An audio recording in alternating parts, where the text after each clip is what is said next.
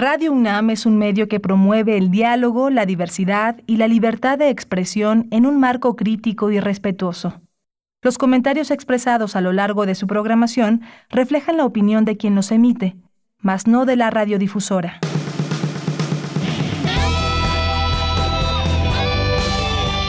Prisma RU. Relatamos al mundo.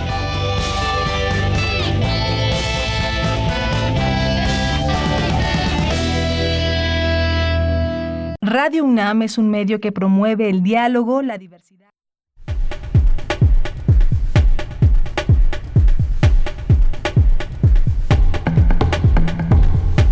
¿Qué tal? Muy buenas tardes. Muchas gracias por estar con nosotros aquí en Prisma RU en este día lunes 28 de septiembre del año 2020.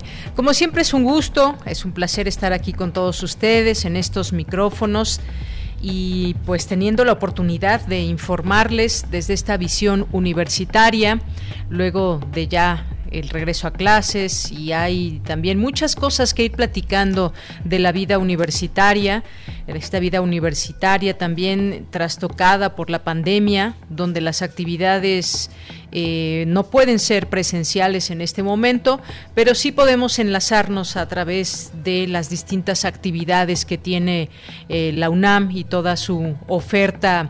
Eh, toda su oferta cultural, académica, lo que está pasando en las distintas áreas, facultades, escuelas, institutos.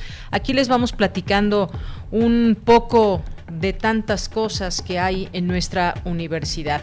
Bien, pues les saludamos con muchísimo gusto aquí en este micrófono de Yanira Morán, a nombre de todos mis compañeros. Muchas gracias y bienvenidos sean a este espacio. Saludo a mis compañeros allá en cabina, a Rodrigo Aguilar en la producción, Denis Licea en la asistencia, Socorro Montes en los controles técnicos, está Enrique Pacheco en la continuidad y pues un saludo también a Elizabeth Rojas que acaba también de despedir y, y pues siempre le mandamos muchos saludos.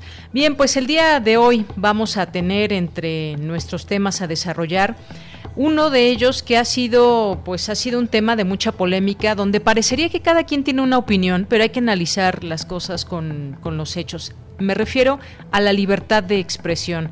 La libertad de expresión se ejerce o no en un país como México. Al día de hoy tenemos o no libertad de expresión, cómo la entendemos, cómo la analizamos y vamos a, a tener una charla con el doctor Felipe López Veneroni, que es académico adscrito al Centro de Estudios en Ciencias de la Comunicación de la Facultad de Ciencias Políticas y Sociales de la UNAM y es especialista en medios de comunicación. Así que vamos a charlar con él sobre este tema y posteriormente habíamos eh, dejado pendiente un tema que nos parece muy importante. ¿Cuánto le está costando a México la pandemia? ¿Cuántos miles de millones de pesos se han tenido que reorientar este rubro por parte del gobierno federal y por parte también de los estados, y más algunos estados de la República que se han visto más afectados que otros?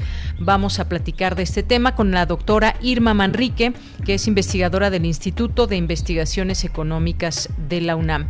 Vamos a tener también en nuestra segunda hora eh, vamos a platicarles de la primera campaña Resistencia y Apoyo de Artes de México, una iniciativa que nace de la necesidad de contrarrestar eh, los estragos económicos que la pandemia de COVID-19 ha causado a la promoción de la cultura y las artes en nuestro país. Platicaremos con Margarita de Orellana, que es historiadora, ha sido maestra de historia de las mentalidades en el posgrado de la UNAM y directora de la revista Artes de México.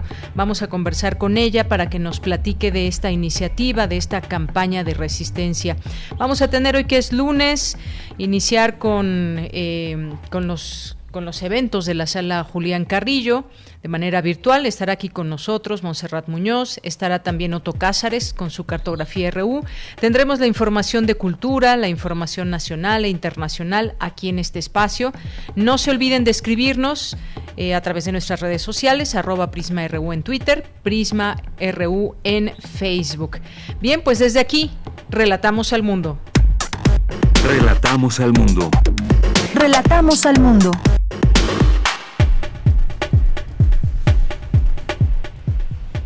Una de la tarde con nueve minutos en este lunes 28 de septiembre del año 2020 en los temas universitarios. La pandemia es consecuencia de un modelo económico que produce alteraciones termodinámicas, induce cambios ecosistémicos eh, y que altera las relaciones entre especies, señaló el académico de la UNAM Javier Cruz Mena. Inauguran el 76 Simposio Internacional en línea Prevención y Manejo de Desastres Naturales y Humanos en Archivos Cinematográficos. Durante el panel de bioética, expertos de la UNAM analizan los retos ambientales para evitar un estado de inestabilidad como lo conocemos hoy. La Facultad de Derecho da la bienvenida a su generación 2021-2025, denominada la de Igualdad de Género. Más del 50% de esta nueva matrícula son mujeres. En los temas nacionales, el presidente Andrés Manuel López Obrador aseguró que el gobierno federal pretende obtener 50 mil millones de pesos por la cancelación de los fideicomisos. La jefa de gobierno, Claudia Sheinbaum, señaló a María Beatriz Gasca Acevedo, vicepresidenta de Responsabilidad Social y Recursos Humanos de Gene Group, de estar detrás de la toma de la sede de la Comisión Nacional de los Derechos Humanos. La Comisión Nacional de los Derechos Humanos alista un informe a la sociedad sobre el caso Ayotzinapa, con el que pretende reorientar la recomendación que emitió la anterior administración sobre la desaparición de los normalistas. La secretaria de Gobernación, Olga Sánchez Cordero, informó que el próximo jueves serán convocados todos los gobernadores del país a una reunión virtual para discutir distintos temas, estén o no dentro de la Conferencia Nacional de Gobernadores. El penal de Puente Grande fue desincorporado del sistema penitenciario federal de acuerdo con lo publicado con el Diario Oficial de la Federación. En materia internacional, Dos proyectiles impactaron en territorio iraní durante los nuevos combates en el enclave separatista de Nagorno-Karabaj, escenario de un conflicto entre Armenia y Azerbaiyán, al que Irán urgió este lunes a poner fin de inmediato mediante el diálogo. La tenista mexicana Renata Sarazúa accedió a la segunda ronda del Roland Garros tras vencer en dos sets a la francesa Elsa Jacquemot, por lo que su siguiente prueba será ante la ucraniana Elina Svitolina. Prisma RU. Relatamos al mundo.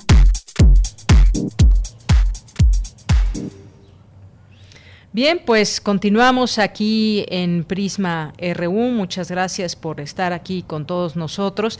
Pues los temas de la salud que siguen siendo una parte muy importante, una parte primordial en todo este monitoreo que se va haciendo desde un inicio las eh, las, eh, las autoridades nos dieron cuenta de que el semáforo epidemiológico, que es a través del cual eh, vamos, se va midiendo eh, cómo va el comportamiento de la pandemia, los contagios, la hospitalización, pues no sería de manera, de manera general para todos. Así que pues hoy tenemos ya semáforos en color naranja, en color verde, en color amarillo.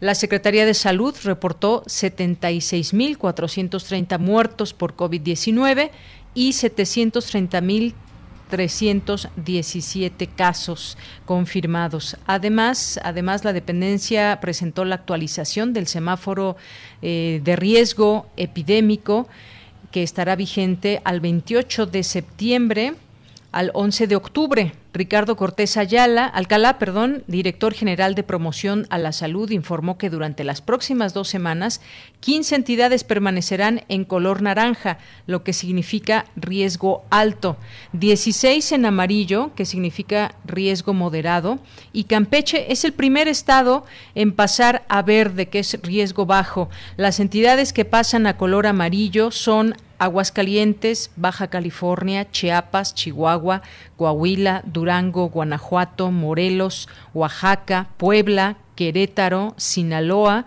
Sonora, Tabasco, Tamaulipas y Tlaxcala. Este lunes, José Luis González, secretario de Salud de Campeche, informó que la entidad no regresará a clases presenciales por el momento. Como sabemos, pasaron a semáforo verde. Es el primer estado del país que está en semáforo verde.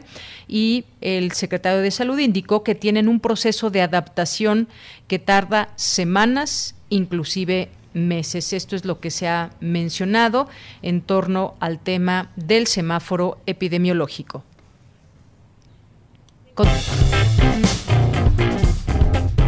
Campus RU. Y continuamos en nuestro campus universitario. Hoy más de 211 mil alumnos del Instituto Politécnico Nacional iniciaron sus actividades académicas que se realizarán en línea con el uso de las diferentes plataformas para la educación virtual con las que cuenta la institución, con el propósito de preservar la salud de toda la comunidad de esa casa de estudios. Su director, Mario Alberto Rodríguez Casas, manifestó que pese a la emergencia sanitaria, la institución ha logrado crecer, crecer ante la adversidad y trabaja con el claro propósito de formar a los mejores profesionales del país mediante un modelo eh, mediante un modelo educativo caracterizado por la excelencia en sus tres niveles para contribuir al desarrollo de México. Así que, pues, 211 mil alumnos del Politécnico inician sus actividades académicas. Y nos vamos ahora con mi compañera Dulce García. La Facultad de Derecho da la bienvenida a su generación 2021-2025 y, pues, reconociendo que es un reto lograr justicia para las mujeres. ¿Qué tal, Dulce? Muy buenas tardes, bienvenida. Así es, Yanira, muy buenas tardes a ti al auditorio de Prisma RU. La Facultad de Derecho llevó a cabo su ceremonia de bienvenida a la generación 2021-2025, en donde el director de dicha instancia universitaria, Raúl Contreras Bustamante, dijo que las clases se realizarán en su modalidad presencial a distancia, mientras la contingencia sanitaria continúe. Añadió que los trámites se realizarán a través del correo electrónico institucional. En su discurso de bienvenida, Raúl Contreras Bustamante resaltó que se busca formar generaciones dispuestas a terminar con la violencia, la corrupción y las desigualdades de México, pero destacó sobre todo de Yanira la consolidación de una educación en derecho con perspectiva de género. Vamos a escucharlo. Y hoy más del 50% de los alumnos que ingresan son mujeres. En honor al pensamiento de Justo Sierra y siguiendo la costumbre de distinguir a cada promoción con un nombre que los identifica a lo largo de la historia, hemos decidido nombrarla la generación de la igualdad de género, porque la realidad que vivirán ustedes es sin duda una realidad distinta a la que vivimos años antes, cuando muchos de nosotros no éramos sensibles y receptivos a los problemas de la violencia de género y la discriminación. En esta generación verá mucho más consolidado el trabajo de género que los diversos miembros de la comunidad de la facultad hemos ido desarrollando para construir un ambiente más igualitario y libre de violencia dentro de nuestro entorno. Deyanira, esta ceremonia se realizó de manera virtual y ahí estuvo presente también el ministro presidente de la Suprema Corte de Justicia de la Nación, Arturo Saldívar, quien dijo que esta generación inicia sus estudios en medio de una situación complicada por varias razones. Una, desde luego, la pandemia por COVID-19, otra, la crisis económica y otra más, la necesidad de terminar con las desigualdades en México. Vamos a escuchar sus palabras. Tenemos un país con múltiples carencias, muy polarizado, con pobreza, con injusticia, con impunidad, con corrupción. Ustedes no pueden ser parte de eso. Ustedes tienen que ser parte de la solución. De tal suerte que el derecho debe ser un instrumento precisamente de movilidad social, de cambio, de justicia más allá de la retórica y de conectar con el sufrimiento y con el dolor de la gente. Celebro que esta generación se haya denominado la de igualdad de género. Deyanira Arturo Saldívar dijo también a los nuevos alumnos de la Facultad de Derecho que existe un reto enorme para hacer justicia a las mujeres, que en adelante todas las instituciones deberán impulsar la paridad de género y asimismo establecer instrumentos eficaces contra el acoso sexual y la violencia de género. Esta es la información de Yanira. Muchas gracias, Dulce. Pues ahí está bienvenida, pero acompañada de esta reflexión, una generación de igualdad de género, una, una eh, generación en la cual pues también las nuevas generaciones tendrán en sus manos eh, pues este tema y, también tendrán la posibilidad de, cambiarlo justamente con pues todo lo que aprendan y cómo encaminar ese conocimiento a que tengamos desde nuestra universidad primero y hacia y hacia México y hacia el exterior siempre pues un tema importante con respecto al de la igualdad de género y que realmente se lleven a cabo estas acciones. Gracias, Dulce. Gracias a ti, Deyanira. Muy buenas tardes. Muy buenas tardes. Y vámonos ahora con Cindy Pérez Ramírez. Debaten especialistas los retos ambientales del siglo XXI. Cuéntanos, Cindy, muy buenas tardes. Deyanira, muy buenas tardes a ti y a todo el auditorio de Prisma RU. Durante el tercer y último día del Congreso de Bioética 2020, Tormentas y Tormentas, Pandemia y Calentamiento Global, Julia Carabias, doctora honoris causa por la UNAM, señaló que los dos principales procesos que generan los cambios globales son la demanda de energía y la de alimentos. Vamos a escucharla si seguimos con el mismo tipo de desarrollo, lo que se llama en inglés business as usual, vamos a tener con las tendencias como van en el año 2050 un incremento de la superficie de la Tierra que puede llegar hasta 3 grados centígrados o más y eh, para fin del siglo podemos haber impactado a la extinción a cerca de un millón de especies. Se está calculando que la población humana va seguir creciendo y que puede llegar hacia el año 2050, dependiendo de las tendencias, a 9.6 mil millones de habitantes aproximadamente algunos otros datos la ponen un poco más alta. En ese sentido, más la población que está en condiciones de rezago, en el, caso del rezago alimentario, se calcula que se va a tener que incrementar el 60% de la producción la académica también medalla Belisario Domínguez 2017 habló del programa Sembrando Vida que ha implementado esta administración y su relación con la deforestación el presupuesto que tiene Sembrando Vida es mucho mayor que todo el de la Semarnat junto con todas sus áreas. Es un programa que podría resultar muy eficiente, muy adecuado, porque tiene toda una lógica, esto que yo coincido con él, pero no es restauración, es reconversión productiva. Y esa reconversión productiva que es en sitios, en terrenos agropecuarios que están muy degradados, que no están funcionando correctamente, y entonces se incluyen una mayor cobertura vegetal de especies útiles que entran al sistema productivo, pero son dos cosas distintas. Uno, evitar deforestación. Dos, restaurar todo lo que podamos para que los procesos naturales se puedan ir poco a poco restableciendo y se recuperen servicios ecosistémicos y reconvertir aunque el coronavirus es la crisis sanitaria inmediata, el cambio climático sigue siendo la amenaza más grande para la vida en el, en el planeta, advirtieron líderes mundiales en la reunión anual de la Organización de las Naciones Unidas, y es que el aumento en la temperatura en regiones frías como Siberia, junto con el deshielo polar en Groenlandia y Canadá, generan que nuevamente la crisis climática busque estar en la agenda de la ONU. Esta es la información. Cindy, muchísimas gracias por esta información importante, estos conceptos que menciona la doctora. Por una parte, este programa de Sembrando Vida, cómo es, cuáles son sus características. Y pues una cosa es la restauración, otra la eh, reconversión también y pues entre otras cosas ahí señala pues evitar la deforestación y cómo también COVID-19 viene a permear en todo esto. Muchas gracias, Cindy. Muy buenas tardes. Buenas tardes, continuamos. Porque tu opinión es importante, síguenos en nuestras redes sociales, en Facebook como Prisma RU y en Twitter como arroba PrismaRU. Una de la tarde con 23 minutos. Me da mucho gusto recibir aquí en este espacio, aquí en Prisma RU de Radio UNAM. Ustedes ya lo conocen, hemos tenido oportunidad de platicar con él en distintas ocasiones. Con el maestro Felipe López Veneroni, que es académico adscrito al Centro de Estudios en Ciencias de la Comunicación de la Facultad de Ciencias Políticas y Sociales de la UNAM, y él es especialista en medios de comunicación. ¿Qué tal, maestro? ¿Cómo está? Muy buenas tardes. Deyanira, muy buenas tardes y saludos al auditorio. Maestro, pues quisiéramos platicar con usted el día de hoy sobre la libertad de expresión, que como sabemos siempre hay que defenderla y estar alertas, pendientes y mirarla también desde estas eh, distintas ópticas que de pronto se puedan tener, pero la libertad de expresión es un, son espacios que se han ganado, son formas de, eh, de expresar la realidad o lo que se ve eh, con todo este ejercicio periodístico. Y me gustaría, me gustaría iniciar con esta pregunta, maestro. Hoy por hoy en México, ¿cómo está esa libertad de expresión? ¿Tenemos o no libertad de expresión?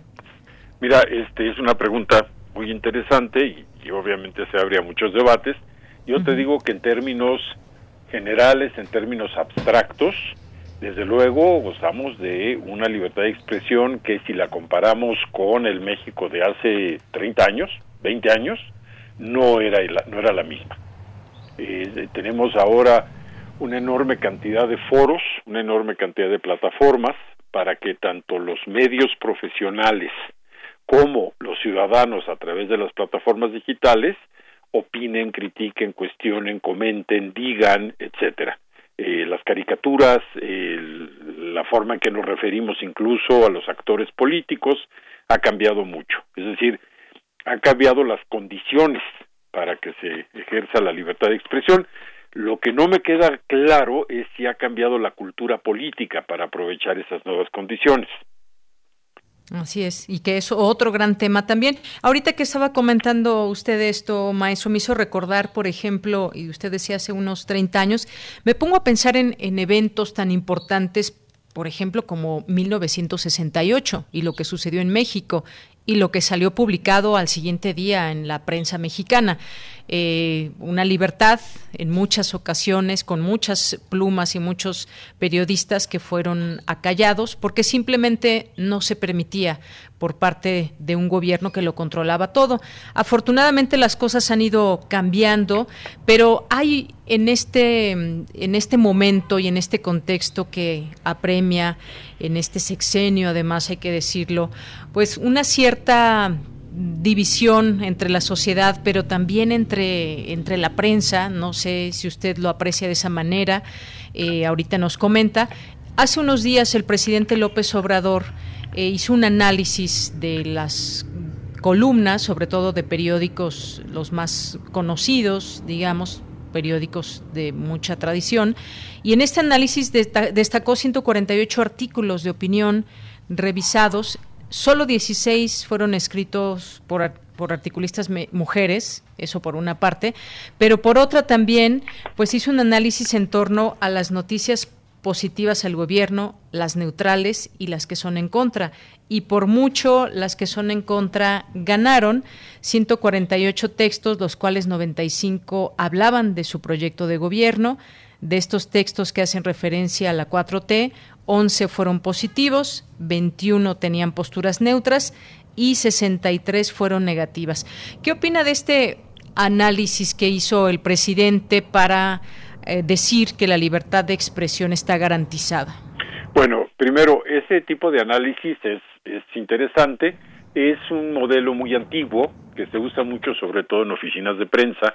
Eh, lo tengo que decir, yo, yo mismo lo, lo llevaba a cabo hace ya muchos años cuando trabajaba en, en, el área de prensa de la UNAM, en Rectoría, y pues, precisamente cuando aquel eh, proyecto de fortaleza y debilidad de la UNAM del rector Carpizo, pues hacíamos ese tipo de análisis para ver más o menos por dónde iban los diferentes medios de información. Eh, esto es muy común, no es, no es nada eh, extraordinario y sirve en términos cuantitativos para ubicar más o menos eh, cuál es la percepción y cuál es la respuesta de los medios hacia determinado discurso o posición, ¿no? Entonces es, es válido, es interesante. Eh, lo que habría que analizar es bueno qué sentido tiene o qué significa. Y este y creo que aquí hay un punto que tenemos que tomar en cuenta y, lo hago extensivo a todos nuestros amigos eh, del auditorio. Eh, cuando hablamos de libertad de expresión, de libre ejercicio del periodismo, etcétera, siempre hay que verlo en dos vertientes. Una es la de carácter abstracta, normativa, ético-normativa, es decir, la idea de que los medios son espacios eh, de, digamos, para la eh, deliberación, la pluralidad, y desde luego que deben de tener una autonomía respecto del poder político y ejercer libremente el derecho a la crítica, ¿no? Esto me parece que es fundamental y yo creo que nadie podría oponerse a esta idea, cuando menos nadie que, que crea una cultura democrática. Pero la segunda vertiente, que es la que me parece también que hay que tomar en cuenta, es aquella que es de carácter empírico y concreta.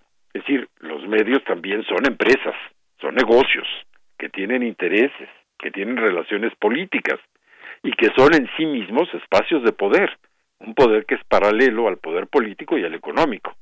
Muchos medios dependen o dependían en, otros contextos de pues las relaciones que tenían con el Estado y más específicamente con el Ejecutivo Federal. Eh, muchos medios tienen relaciones muy claras con eh, ciertos sectores de la iniciativa privada, grupos empresariales, etcétera. Otros los tienen con, eh, digamos, movimientos y denominaciones religiosas. Entonces, sí es importante siempre jugar con estas dos variantes, ¿no? La abstracta, la normativa, lo deseable y lo real, lo concreto, ¿no? Y creo que aquí hay que ser honestos, no hay medio que sea inocente, no hay medio que realmente salga al ámbito público, eh, digamos, desligado de estos intereses. Radio UNAM, por ejemplo, está ligado a los principios y al proyecto de la Universidad Nacional. No es una isla aparte de la universidad, es una, digamos, yo siempre la definí como el rostro más visible de la UNAM. Y en ese sentido sigue ciertos parámetros, ciertos protocolos que le dan su especificidad. Pero lo mismo ocurre con los otros medios, ¿no? No todos están ligados a un proyecto social o a un proyecto cultural o educativo, la mayoría lo están a un proyecto de carácter económico y es lógico que defiendan pues los intereses de ese eh, proyecto, ¿no? Entonces, en ese sentido creo que el análisis que que hizo el presidente López Obrador refleja precisamente un hecho fundamental eh, durante muchos años eh, los medios han dependido, entre otras cosas, de la publicidad oficial, entre otras cosas, de la publicidad comercial. Y sus columnistas, los articulistas, por regla general, tienen relaciones eh, de carácter político o de carácter económico con otros actores metaperiodísticos que no tienen que ver estrictamente con la labor periodística, ¿no? Eh, durante mucho tiempo se ha dicho que ciertos columnistas, etcétera, pues tenían una relación específica con tal o cual político y que sus columnas reflejaban el punto de vista de ese político, ¿no? Entonces, eh, creo que sí es importante hacer esta distinción, no para validar necesariamente lo que dice el presidente López Obrador, es decir, a ningún político le gusta que lo critiquen, que, bueno, no solo a ningún político, creo que a nadie nos gusta eh, ser sometidos a un proceso de crítica. Pero eh, sí es cierto que muchas veces la crítica no proviene de un análisis mesurado y ponderado de una serie de hechos, sino que está respondiendo a ciertos intereses. Y ahí es donde viene el trabajo fino del análisis de la información, que pues eso no lo hizo el presidente, él ya tiene un discurso en ese sentido muy marcado, donde prácticamente eh, divide en dos los medios, digamos, eh, que podrían ser favorables a su visión de lo que es el, el, proceso político de la 4T y aquellos que declaradamente no lo son, particularmente reforma, ¿no? Entonces, esto es una especie como de continuación de lo que ha sido esta confrontación desde que ganó la presidencia. Es decir, prácticamente ha entrado en una dinámica de decir los que están a favor de nosotros y los que están en contra. Bien, pues Interesante todo esto que nos comenta, maestro, porque hay varios puntos que se pudieran analizar dentro de todo esto, porque a final de cuentas eh, los medios, y como bien dice usted, tienen intereses, yo agrego, tienen también sus eh, propias libertad de expresión, usted mencionaba incluso eh, nuestra propia radio universitaria, donde pues se busca justamente también promover la libertad de expresión, hacer análisis de pues lo que acontece en México y el mundo. Desde estas miradas universitarias es importante eh, verlas y, darle voz a, muchas opiniones que incluso pueden ser eh, eh, posturas encontradas. bien, en todo ese tema eh, la publicidad oficial juega un papel muy importante o ha jugado un papel muy importante, cómo llega dinero a los medios de comunicación, además de las propias ventas de sus periódicos, de sus escuchas, de la gente que se quiere anunciar en ellos. Es decir, hay toda una cadena en todo esto, pero cuando se pierde, digamos, el interés periodístico por sobre el interés el interés económico queda arriba del interés periodístico, esa libertad de expresión de alguna manera se daña. ¿Cómo podemos entender también este, este proceso? Ya mencionaba usted un caso y que ha sido sonado mucho por el propio presidente, que es el caso, el caso de Reforma, que pues bueno, tiene una editorial muy, muy específica eh, en contra del, del actual gobierno y por otra también pues ha dejado de tocar algunos otros temas y demás, pero ¿cómo, cómo entender en, dentro de la libertad de expresión esa libertad también que hay o, esa situación del tema económico? Mira, este es un punto importante porque eh, la libertad de expresión va ligada, va de la mano del derecho a la información. Y yo aquí me adelanto también para hablar de los derechos de las audiencias, porque efectivamente es eh, encomiable y deseable que exista una plena libertad de expresión, pero no al punto que, digamos, se valide la tergiversación, la distorsión informativa, porque entonces ahí ya, eh, digamos, más que libertad de expresión, estamos entrando en otros terrenos. Y desde luego una relación que a mí me parece muy cuestionable y que se presta a muchos vicios es esta, eh, digamos, relación económica a través de la publicidad oficial. Eh, hay pensadores tan serios como Jürgen Habermas que propone, eh, y, que de hecho creo que así opera en algunos países europeos, que exista un órgano desconcentrado del gobierno, es decir, un órgano de Estado, una especie como de FONCA, que apoye ciertos proyectos periodísticos, sobre todo de aquellos periódicos locales o aquellos medios locales que no están dentro de la égida de los grandes corporativos informativos. Eh, y, esto sería interesante porque, bueno, serían como proyectos que son eh, respaldados por el interés público a través de un sistema transparente de qué recursos se asignaron a qué medio en función del proyecto que este medio presentó. En México esto no se ha dado, en parte porque sigue habiendo una enorme confusión entre gobierno y Estado.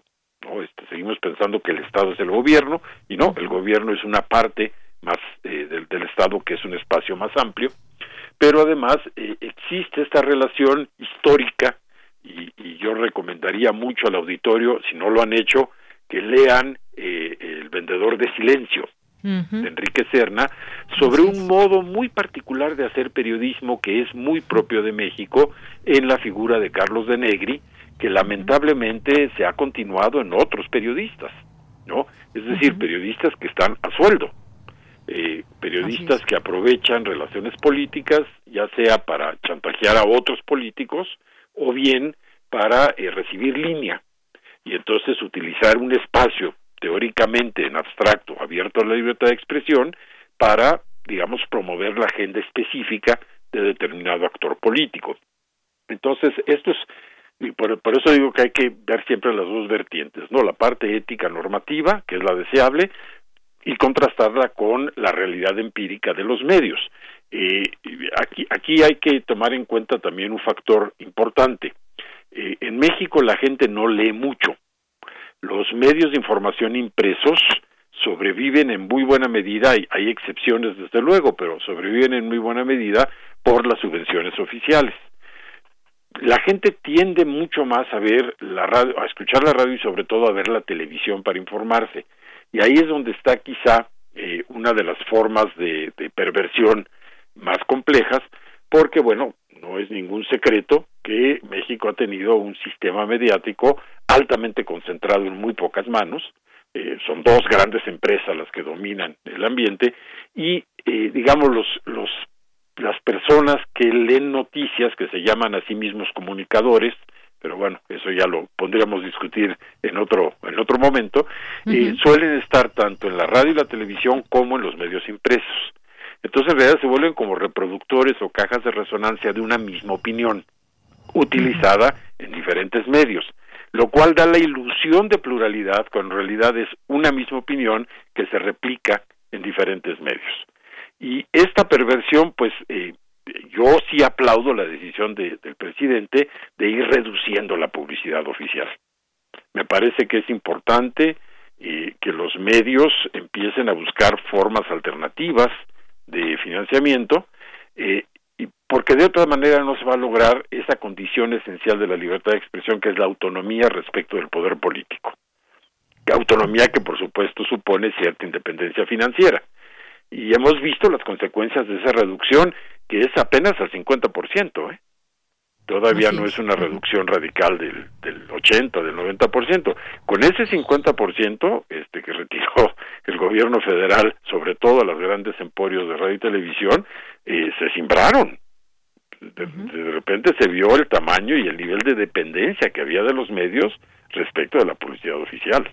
Entonces es muy difícil también de parte de los medios cuestionar la ausencia o no de libertad de expresión cuando han sobrevivido y han dependido en buena medida de los eh, del dinero que les da el, gobierno, ¿no? Efectivamente, y uno se pregunta, pues, si esa dependencia económica es también una dependencia editorial en muchas ocasiones y ahí pues donde está el tema a discutir.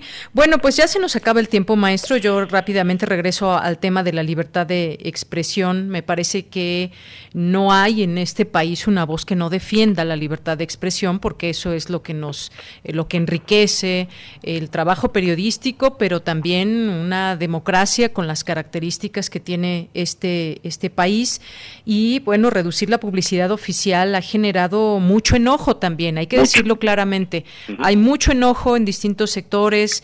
Hemos visto también, pues recientemente un eh, pues este escrito de parte de 650 personas que cuestionaban justamente o cuestionan la libertad de expresión actualmente en el país y luego salió una respuesta con miles de firmas, en fin, me parece que hay puntos de vista encontrados, pero que estamos sumidos también en lo que debe ser un gran debate, defender la libertad de expresión, pero la libertad de expresión en general, no solamente la mía, la que yo pienso que es, y como me quitan dinero de mi periódico, revista o lo que sea, radio, difusora, pues entonces, eh, ¿de dónde viene ese enojo? Y buscar esas posibilidades que usted decía de...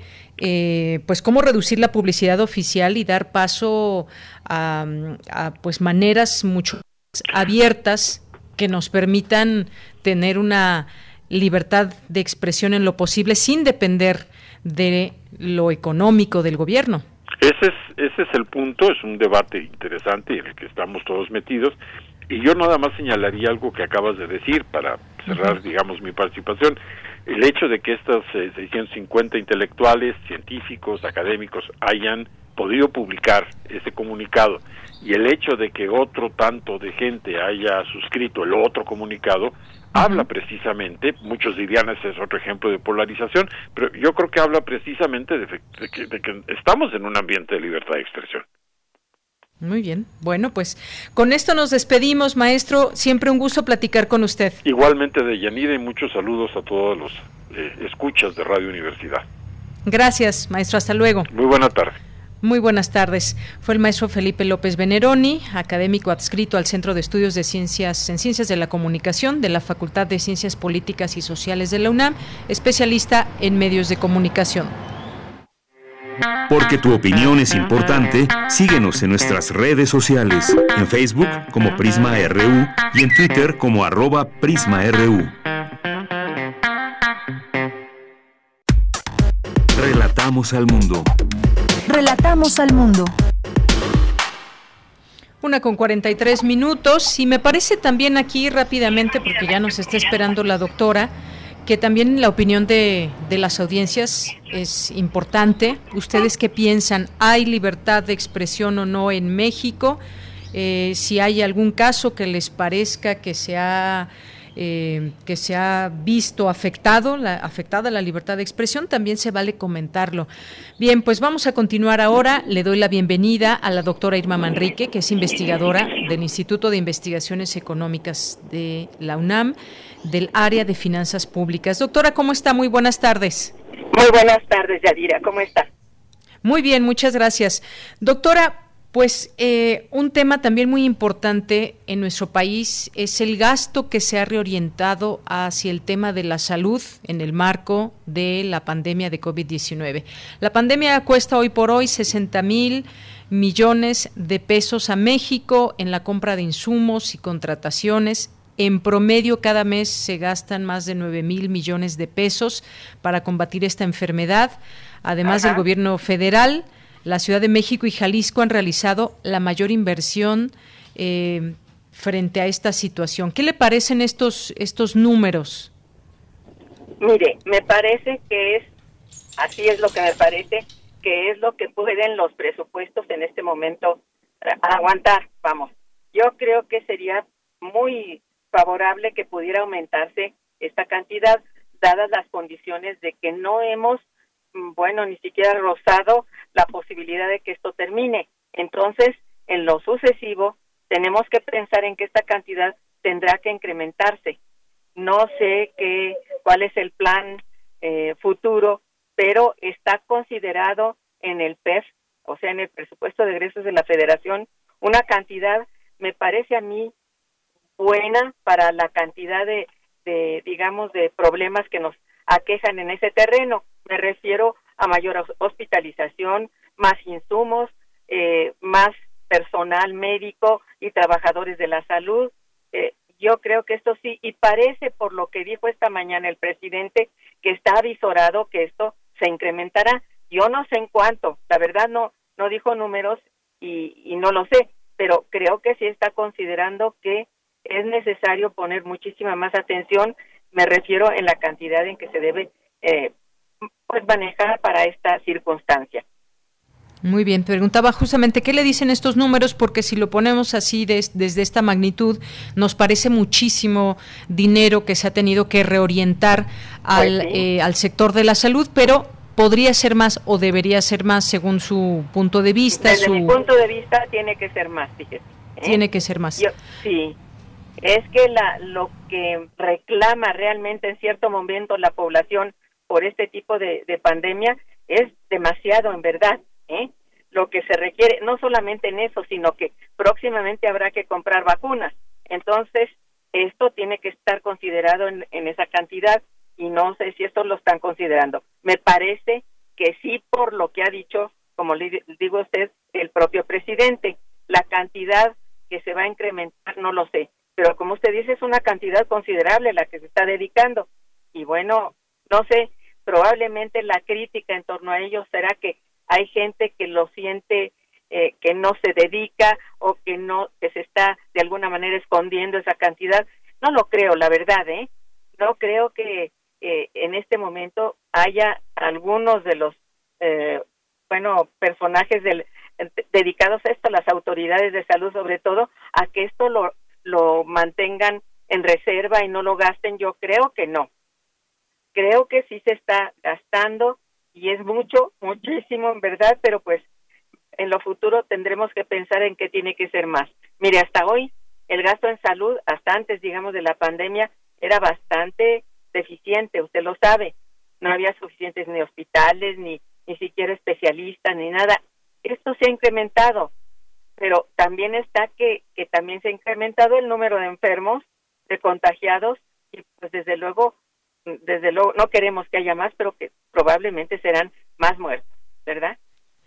Queda la impresión que no hay presupuesto que alcance en este tema de salud, algo que tomó, tomó por sorpresa al mundo, que vemos que muchos países han tenido o todos los países han tenido prácticamente que reorientar eh, los presupuestos para el sector salud. Y bueno, decía yo, son alrededor de 60 mil millones de pesos que México ha tenido que invertir en esto. Tan solo el gobierno federal lo ha hecho por 35 mil millones, pero también a todo esto lo han aportado distintos estados, sobre todo los más afectados o lo que más requieren. Y se va a hospitales, se va a los insumos que se requieren por parte que de son los muchos, claro. que son muchos, exacto. Sí.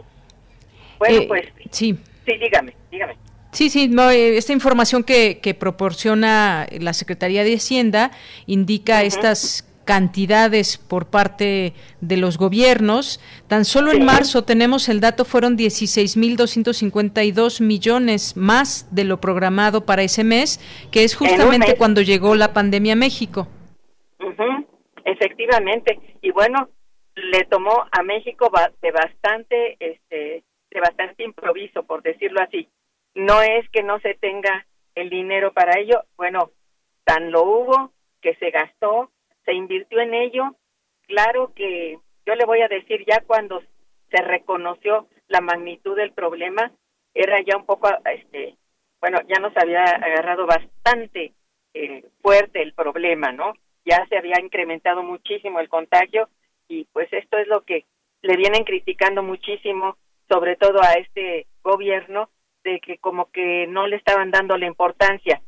Mm, no creo que haya sido eso. Yo creo que incluso a países altamente desarrollados, de de veras los tomó en- también de sorpresa en que fuera tan intempestivo y tan fuerte. España es un caso de ellos, ¿no? Entonces, no se puede decir que sea el caso de México en que sus autoridades no no estaban conscientes o no quisieron hacer caso de, de la fuerza del, del de la pandemia. Pues yo creo que esto es algo que la humanidad en su conjunto tiene que estar muy consciente de que hoy en adelante, así como se oye, de hoy en adelante, o sea, de esta pandemia en adelante, hay que estar pendientes porque nos sobrevienen otras, y ya lo dijeron los científicos. Se pueden incluso empalmar dos tipos de virus que a la misma vez atacan a la población, y bueno, hay que poner manos a la obra, sobre todo en el sentido de lo que el sector salud tiene, debe hacer. ¿Mm? Doctora, en ese sentido, pues, eh, como vemos, ha sido un gasto elevado provenientes de partidas federales y estatales. Ahora bien, ¿cómo afecta esto a las finanzas del país y a las finanzas de los estados? Mire, mm, los ha afectado por igual en el sentido de que son, son recursos con los que no se contaba de erogar, en este momento sobre todo. Pero tiene que ser y de allí, pues el gasto empezar a alargarlo de donde se pueda. Y bueno, es muy probable, es muy probable, ¿verdad?, que haya necesidad de quitarle algunas partidas para darle a salud. Yo creo que esto va a tener que ser. Si no, pues el endeudamiento que este presidente dice que no y que no y que no al endeudamiento y creo que esto pues no tiene ningún problema si hubiera un poco de deuda y se controlara precisamente el recurso porque en el caso de los préstamos y del endeudamiento hay que seguirlos es decir controlarlos monitorearlos perdón si esto no fuera así corremos el riesgo de que haya bueno este por allí eh, quien echa su gato a retosar y no lo dedica a lo que debe. Bien, pues es otro tema importante esto que usted menciona, la posible adquisición de alguna deuda, que también mucho se ha platicado al respecto. ¿Qué conviene o no para México? El presidente ha decidido no eh, endeudar más al país, producto de una deuda para estos momentos de, de pandemia, pero también hay la posibilidad de en algún momento un rebrote, que esto puede implicar también Claro. distintos gastos. Ante ello, pues no solamente es la salud, sino vemos que la economía también está bastante afectada. Se requieren programas, pero sobre todo se requiere presupuesto, dinero también que pueda eh, utilizarse a favor de las personas. Es decir, la situación es un tanto complicada. Es complicada, yo le voy a decir, yo en, en mi opinión hay que tenerle ese pavor al endeudamiento. Yo no estaría en, en esa tesitura. Yo creo que cuando es necesario, pues entrar en endeudamiento, pero mire, hay de endeudamiento a endeudamiento. ¿eh? Hay, eh, digamos, do- dos posibilidades.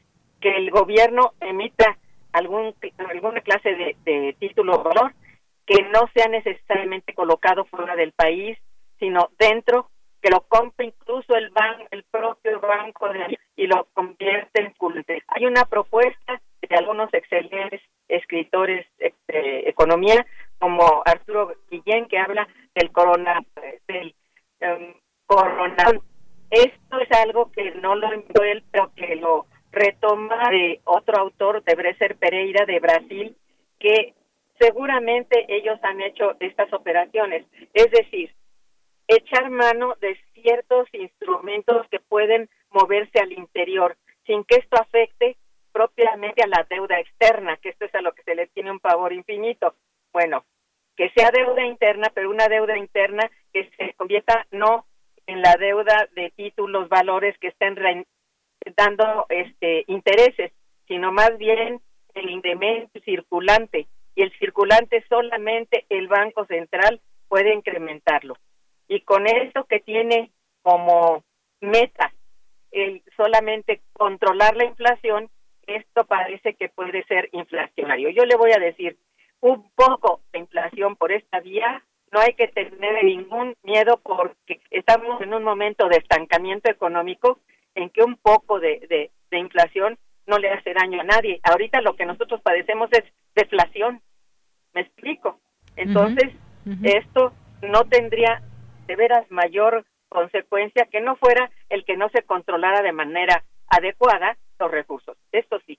Y lo digo porque, pues en otras ocasiones, en otros años, ha ocurrido que el país se endeuda y nadie sabe, nadie supo, ¿verdad? El, el dinero no sabemos a dónde se aplicó. Pero ahora hay una auditoría muy, muy rigurosa y que debe seguirse aplicando de manera muy, muy estricta para que no haya manera de que haya esas, esas salidas, esas escapadas, esas eh, ranuras, digamos, en los recursos en que no sabemos a dónde va a parar. No, yo creo que aquí, y creo que sí lo hará este gobierno, de ser muy, muy cuidadoso, de controlar muy bien cualquier tipo de deuda, ya sea externa o interna, como nos estoy diciendo a usted, que hay algunos autores economistas que lo están proponiendo. Entonces, a mí me ha parecido mucho, muy importante esta eh, aportación que han hecho estos economistas, porque es cierto, se puede hacer esto. Nada más que tenemos muy bloqueado el asunto de las finanzas públicas. Resulta que tienen que ser sanas, entre comillas, ¿no? Mire, yo no convengo con ello. En mi opinión, esto es un error.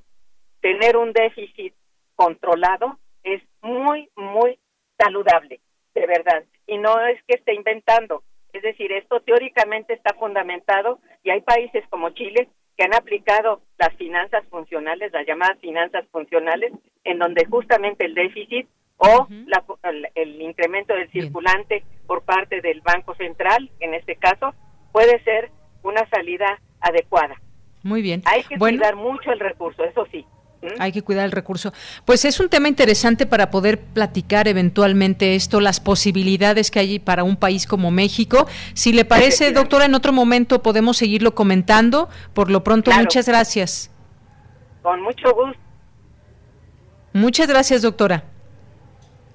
Hasta luego. Bueno, pues fue la doctora Irma Manrique, investigadora del Instituto de Investigaciones Económicas de la UNAM, que pone también un punto muy importante de cómo, eh, por qué sí o por qué no se debe adquirir deuda y de qué manera podemos entender todos estos índices económicos. Continuamos.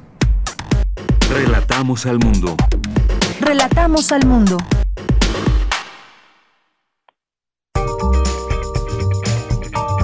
Sala Julián Carrillo presenta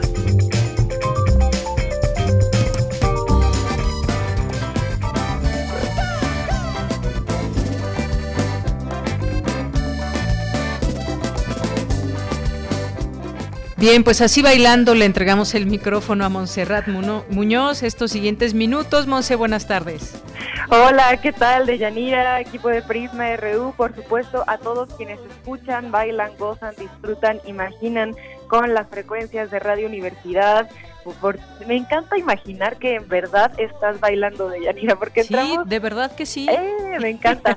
y todos en casita, en su oficina, donde estén, por favor, bailen aunque sea de brazos, de manitas, de deditos. Hagan, por favor, este movimiento colectivo.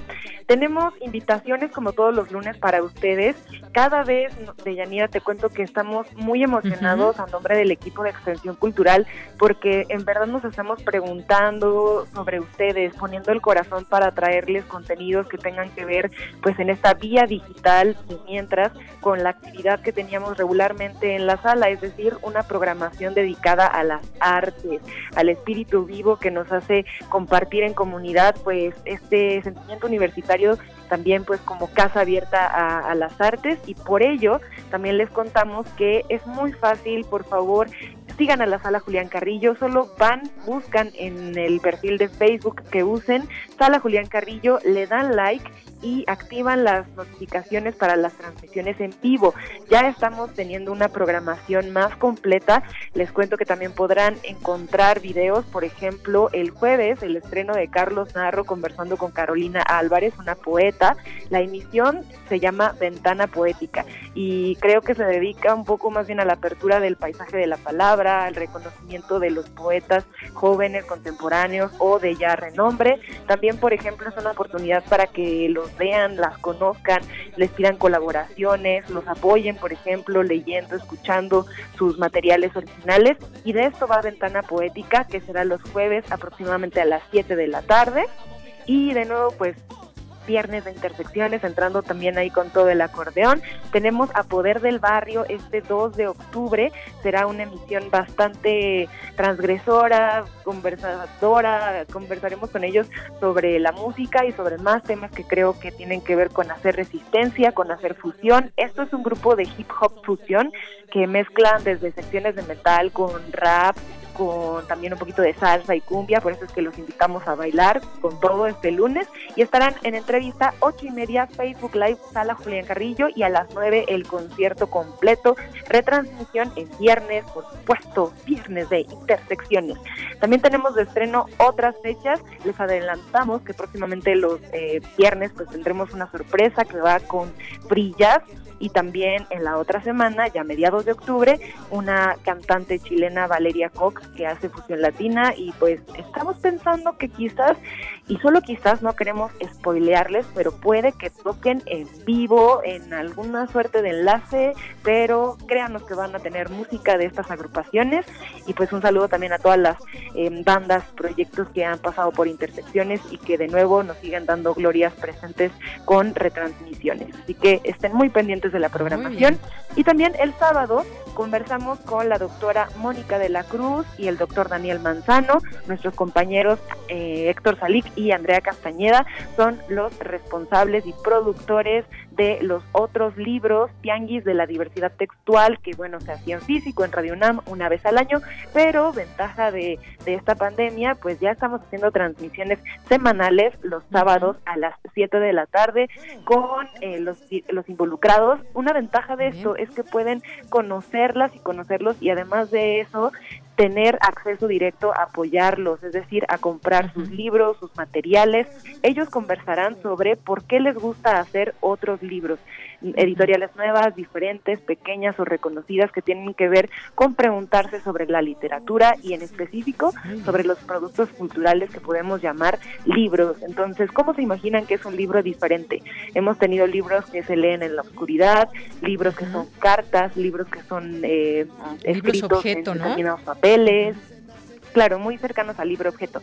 Si quieren conocer todos estos libros independientes, editoriales 100% mexicanas, por favor acérquense a estas transmisiones, de nuevo compartiendo con ustedes la cartelera cultural digital de la sala Julián Carrillo e invitándolos a que por favor escuchen Radio UNAM, encontrarán en la programación algunos eh, promocionales con estas actividades y pues también estén pendientes porque próximamente tendremos ya eh, difusión para el curso de oratoria que iniciará en noviembre con Sergio Ruiz.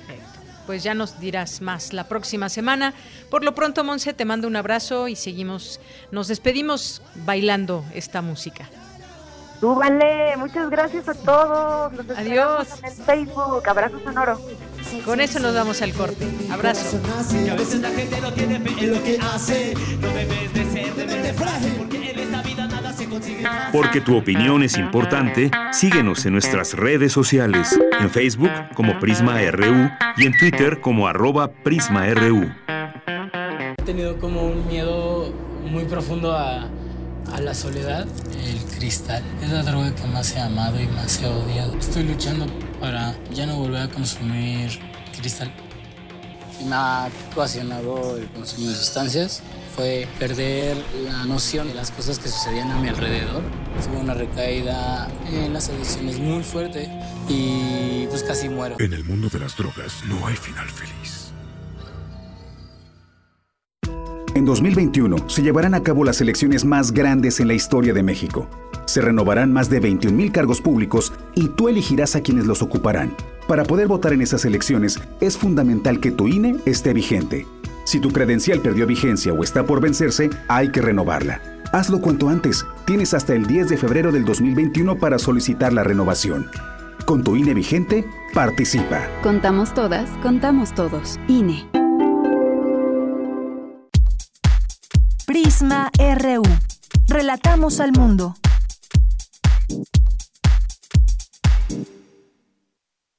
Estamos de regreso, son las 2 de la tarde con 4 minutos. Muchas gracias por permanecer en estas frecuencias 860 de AM 96.1 de FM, también en www.radio.unam.mx. Nos da mucho gusto que también nos sigan a través de esta vía. Y bueno, pues también les comentamos que nos pueden escuchar a través de Claro Música para que pues eh, puedan escuchar esta señal a través de esta eh, aplicación y pues eh, queremos que nos sigan escuchando por la vía que ustedes quieran, la transmisión de Radio UNAM a través de Internet, de cualquiera de sus frecuencias, o también seguirnos a través de esta aplicación que les digo, Claro Música MX, así lo pueden encontrar también en, en Twitter. Y pues bueno, también a través de ahí le mandamos a quienes nos estén escuchando por esta vía muchos, muchos saludos. Bien, y aquí en a través de nuestras redes sociales, arroba Prisma RU en Twitter, nos están enviando mensajes también a través de Facebook en Prisma RU.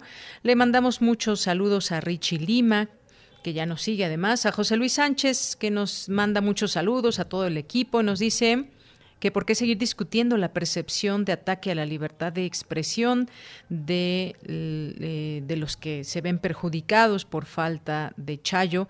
Ellos polarizan más, hasta fomentan la aparición de locos que amenazan con magnicidio en contra del presidente. Gracias por el comentario. Me parece que siempre hay que hay que abonar en el en el en el debate, en el debate público sobre todo, y hay quienes piensan que está siendo coartada la libertad de expresión, hay quienes no, hay que escuchar todas esas voces y hay quizás quienes no la están entendiendo como tal y por eso comentaba con el maestro López Veneroni, la importancia que se debe de, tener siempre de defender la libertad de expresión y que incluye también la crítica, por supuesto, al poder, la crítica a los representantes populares y siempre y cuando, pues de la mano de un periodismo ético también, porque hemos visto de todo, de todo en este país, en el mundo. Sabemos que además estamos bajo una infodemia donde las, las noticias em, falsas también hacen su papel desafortunadamente y desinforman a la, a la población. Gracias, José Luis. Gracias a David Licona Padilla, gracias a Gervasio, a Más 52 Efren, a Manu X, a José Luis León. Muchas gracias también. Eh, nos escriben por aquí Ángel Cruz dice, yo creo que sí hay libertad, libertad de expresión, pero también una actitud incorrecta del presidente al dedicar tanto tiempo a defenderse de sus detractores, tiempo y esfuerzo que mejor debería dedicar a resolver los problemas del país. Saludos sonoros y a todos los colaboradores. Gracias Ángel Cruz, gracias por tu opinión. Hunter, también muchos saludos. José Ramón Ramírez, que nos dice excelente entrevista al doctor Felipe López Veneroni, feliz inicio de semana a todo el gran equipo. Juan Carlos también, muchos saludos. Raquel Martínez, nos dice, hola, no existe la imparcialidad ni en medios ni en los, ni en los seres humanos, todos responden desde la simpatía, la complicidad, la conveniencia, el miedo, el odio. Bueno, más bien creo que quiso decir... Eh, sí, que no existe la imparcialidad. Y efectivamente, o como, como hablar de la objetividad también, siempre quien relatará los hechos, por ejemplo, una crónica, lo, lo verá desde la parcialidad donde se encuentra y pues sí, efectivamente, aquí quizás hay que mirar hacia la defensa de la ética periodística y de los valores periodísticos, que los hay, hay muchos libros para poder entender todo esto. Y pues me parece que debemos apostar también a, este tema y a ser profesionales a la hora de a la hora de informar desde cualquier medio de comunicación aún sabiendas de, pues, de la incidencia que puede tener entre las personas una noticia que tiene mucho impacto en la televisión, acompañada de imágenes y demás, cómo la contamos, ahí puede estar también la diferencia. Gracias, muchas gracias Raquel Martínez. Eh, Emilio Cantún también, muchas gracias. En un momento más tendremos también aquí a Otto Cázares, la llama de doble filo del fuego. Es el tema de la cartografía del día de hoy. Muchas gracias también a Guerrero, muchas gracias a Jorge Fra, a Rosa Hamdan, que nos dice que eh, no pudo escucharnos la semana pasada. Ojalá que nos escuches pronto, Rosa Hamdan. Muchas gracias. David Castillo, Mario Navarrete también. Eh, César Soto también aquí presente, a nuestros amigos de la Cátedra Bergman, a Mayra Elizondo, y a todas las personas que estén por aquí uniéndose a esta red social. A Manuel nos dicen también, hola, por ahí dicen que muerto el Chayo comenzó la rabia. Flechador del Sol, también muchas gracias. Gracias a todos ustedes. Por aquí teníamos también en Facebook, le mandamos saludos a las personas que nos están escuchando a través de esta vía, como como a Liliana Rodríguez, que nos está escuchando, dice mi atención puesta al relato del mundo desde nuestra universidad y manda abrazos y reconocimiento al trabajo comprometido con la audiencia. Gracias, Liliana Rodríguez, te mandamos un saludo. Y nos vamos ahora a la información cuando es, son las 2 de la tarde con 9 minutos. Nos vamos con Cristina Godínez. Comienza el Simposio Internacional número 76 en línea, Prevención y Manejo de Desastres Naturales y Humanos en Archivos Cinematográficos. Adelante, Cristina. Buenas tardes, Deyanira. Un saludo para ti y para el auditorio de Prisma RU. Este simposio originalmente estaba programado para realizarse en abril, pero tuvo que ser cancelado por la pandemia de la COVID-19.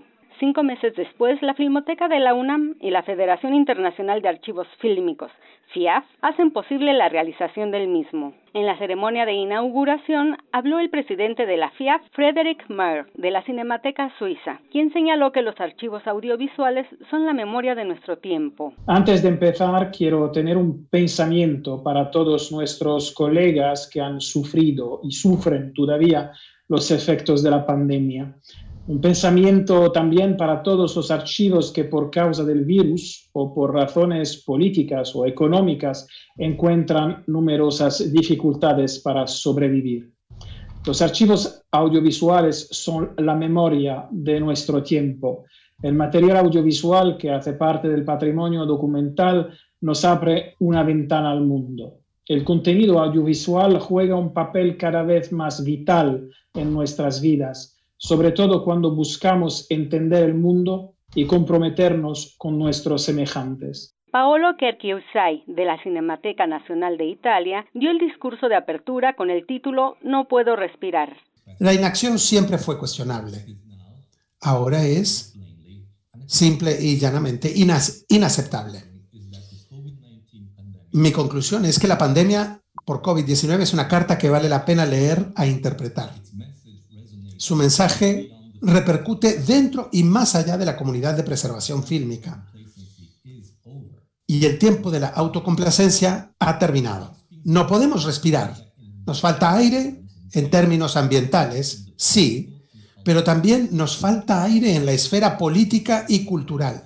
Asumir la plena responsabilidad de nuestras acciones hacia la posteridad, tanto como restauradores, restauradores fílmicos y archivistas, y como habitantes de nuestro planeta puede y debe ser lo mismo. El Simposio Internacional en Línea, Prevención y Manejo de Desastres Naturales y Humanos en Archivos Cinematográficos se puede seguir a través del canal de YouTube de la Filmoteca de la UNAM a partir de hoy y hasta el primero de octubre. Deyanira, esta es la información. Muy buenas tardes. Gracias, Cristina. Muy buenas tardes. Vámonos ahora con mi compañera Virginia Sánchez. Expertos analizan la relación entre la pandemia y el cambio climático. Seguimos hablando del cambio climático y pues hay muchas cosas que hacer que se están haciendo, pero otras tantas que no, y seguir entendiendo qué le estamos haciendo a este planeta. ¿Qué tal, Vicky? Muy buenas tardes. Hola, ¿qué tal, Bella? Muy buenas tardes a ti auditorio de Prisma RU. La pandemia es consecuencia de un modelo económico lineal que extrae bienes y servicios del ecosistema para producir en una escala global a gran velocidad sin atender lo que ocurre antes de la extracción y después del uso del producto consumido. Así lo señaló Javier Cruz Mena de la Dirección General de Divulgación de la Ciencia, moderador de la mesa El Planeta, que forma parte del ciclo de mesas redondas COVID-19 Reflexiones desde la UNAM, organizada por diversas entidades universitarias. Escuchemos a Javier Cruz. Consecuencias, hemos provocado grandes alteraciones en los flujos por el sistema de extracción y en los flujos por el sistema de desechos y el manejo de desperdicios. Además, esta especie aceptó un criterio de desarrollo que exige alteraciones globales en el uso de suelo para producción industrial, para una población en crecimiento explosivo, para transporte, para una población en crecimiento explosivo y para habitación, para una población en crecimiento explosivo. Van notando que hay una variable constante allí. Y además, turismo, que ese sí no es para la población en crecimiento exclusivo, es, este, explosivo, es, elitista, pero es muy intenso en consumo y en generación de desechos. Consecuencias, hemos causado pérdida de hábitat para muchísimas especies de la biosfera y eso ha alterado las interacciones usuales entre especies, lo cual da lugar a aumentar el riesgo de enfermedades zoonóticas, lo cual llegamos a la pandemia. Por su parte, Carlos Amador Bedoya de la Facultad de Química abordó nueve campos que hay que tener denominados fronteras planetarias, las cuales dijo no se deben alcanzar bajo riesgo de someter la presión a nuestro planeta, pues puede llegar a una situación irreversible.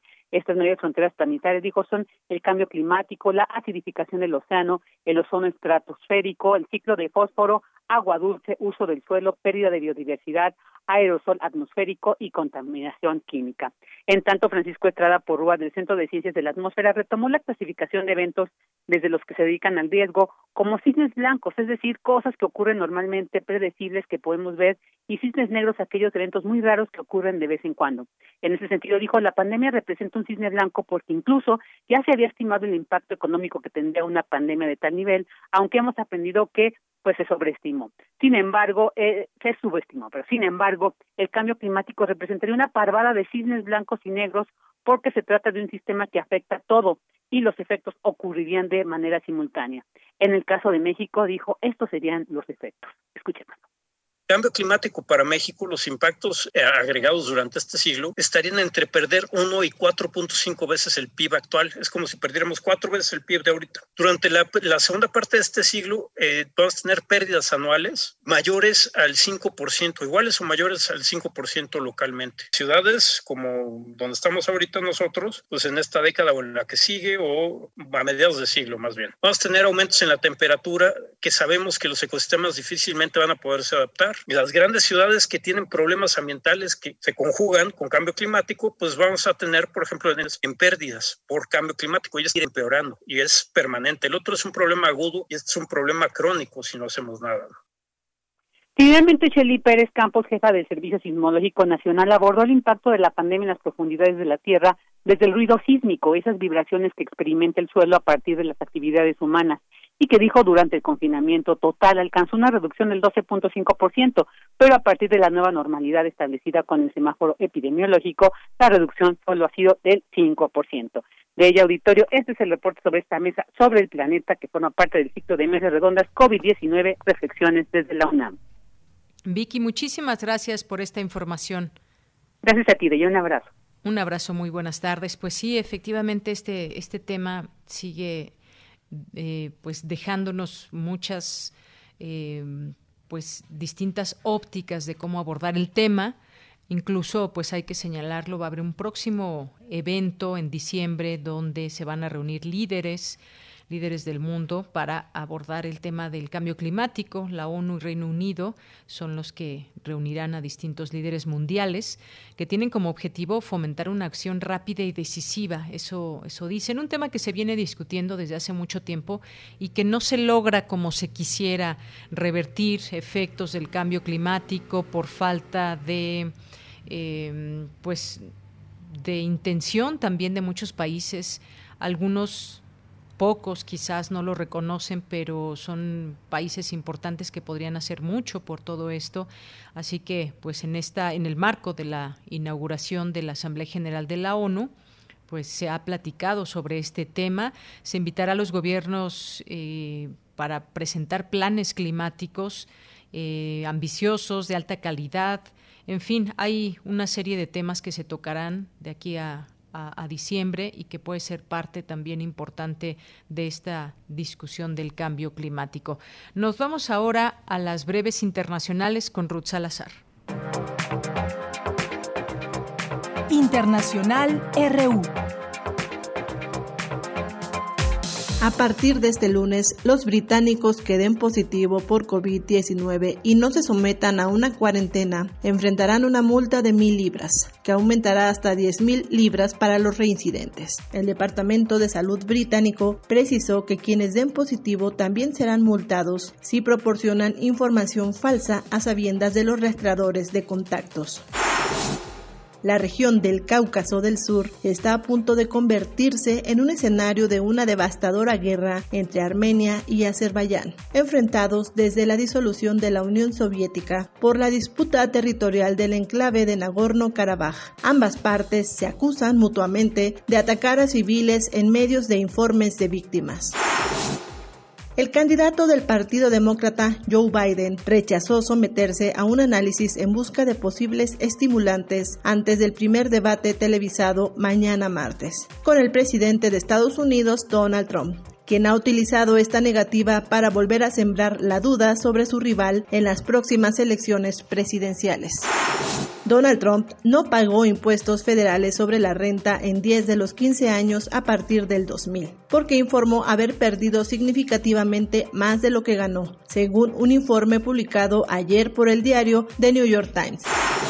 El Tribunal Supremo de España confirmó hoy la condena de un año y medio de inhabilitación al presidente catalán Quinto Ra por negarse a retirar lazos amarillos y símbolos independentistas de edificios públicos durante la campaña electoral de marzo de 2019, por lo que deberá dejar el cargo en las próximas horas. El opositor Partido de Centro Izquierda, Frente Amplio, mantuvo su amplio predominio en Montevideo y Canelones, los dos principales distritos electorales de Uruguay, en las elecciones departamentales celebradas este domingo en medio de la pandemia de coronavirus.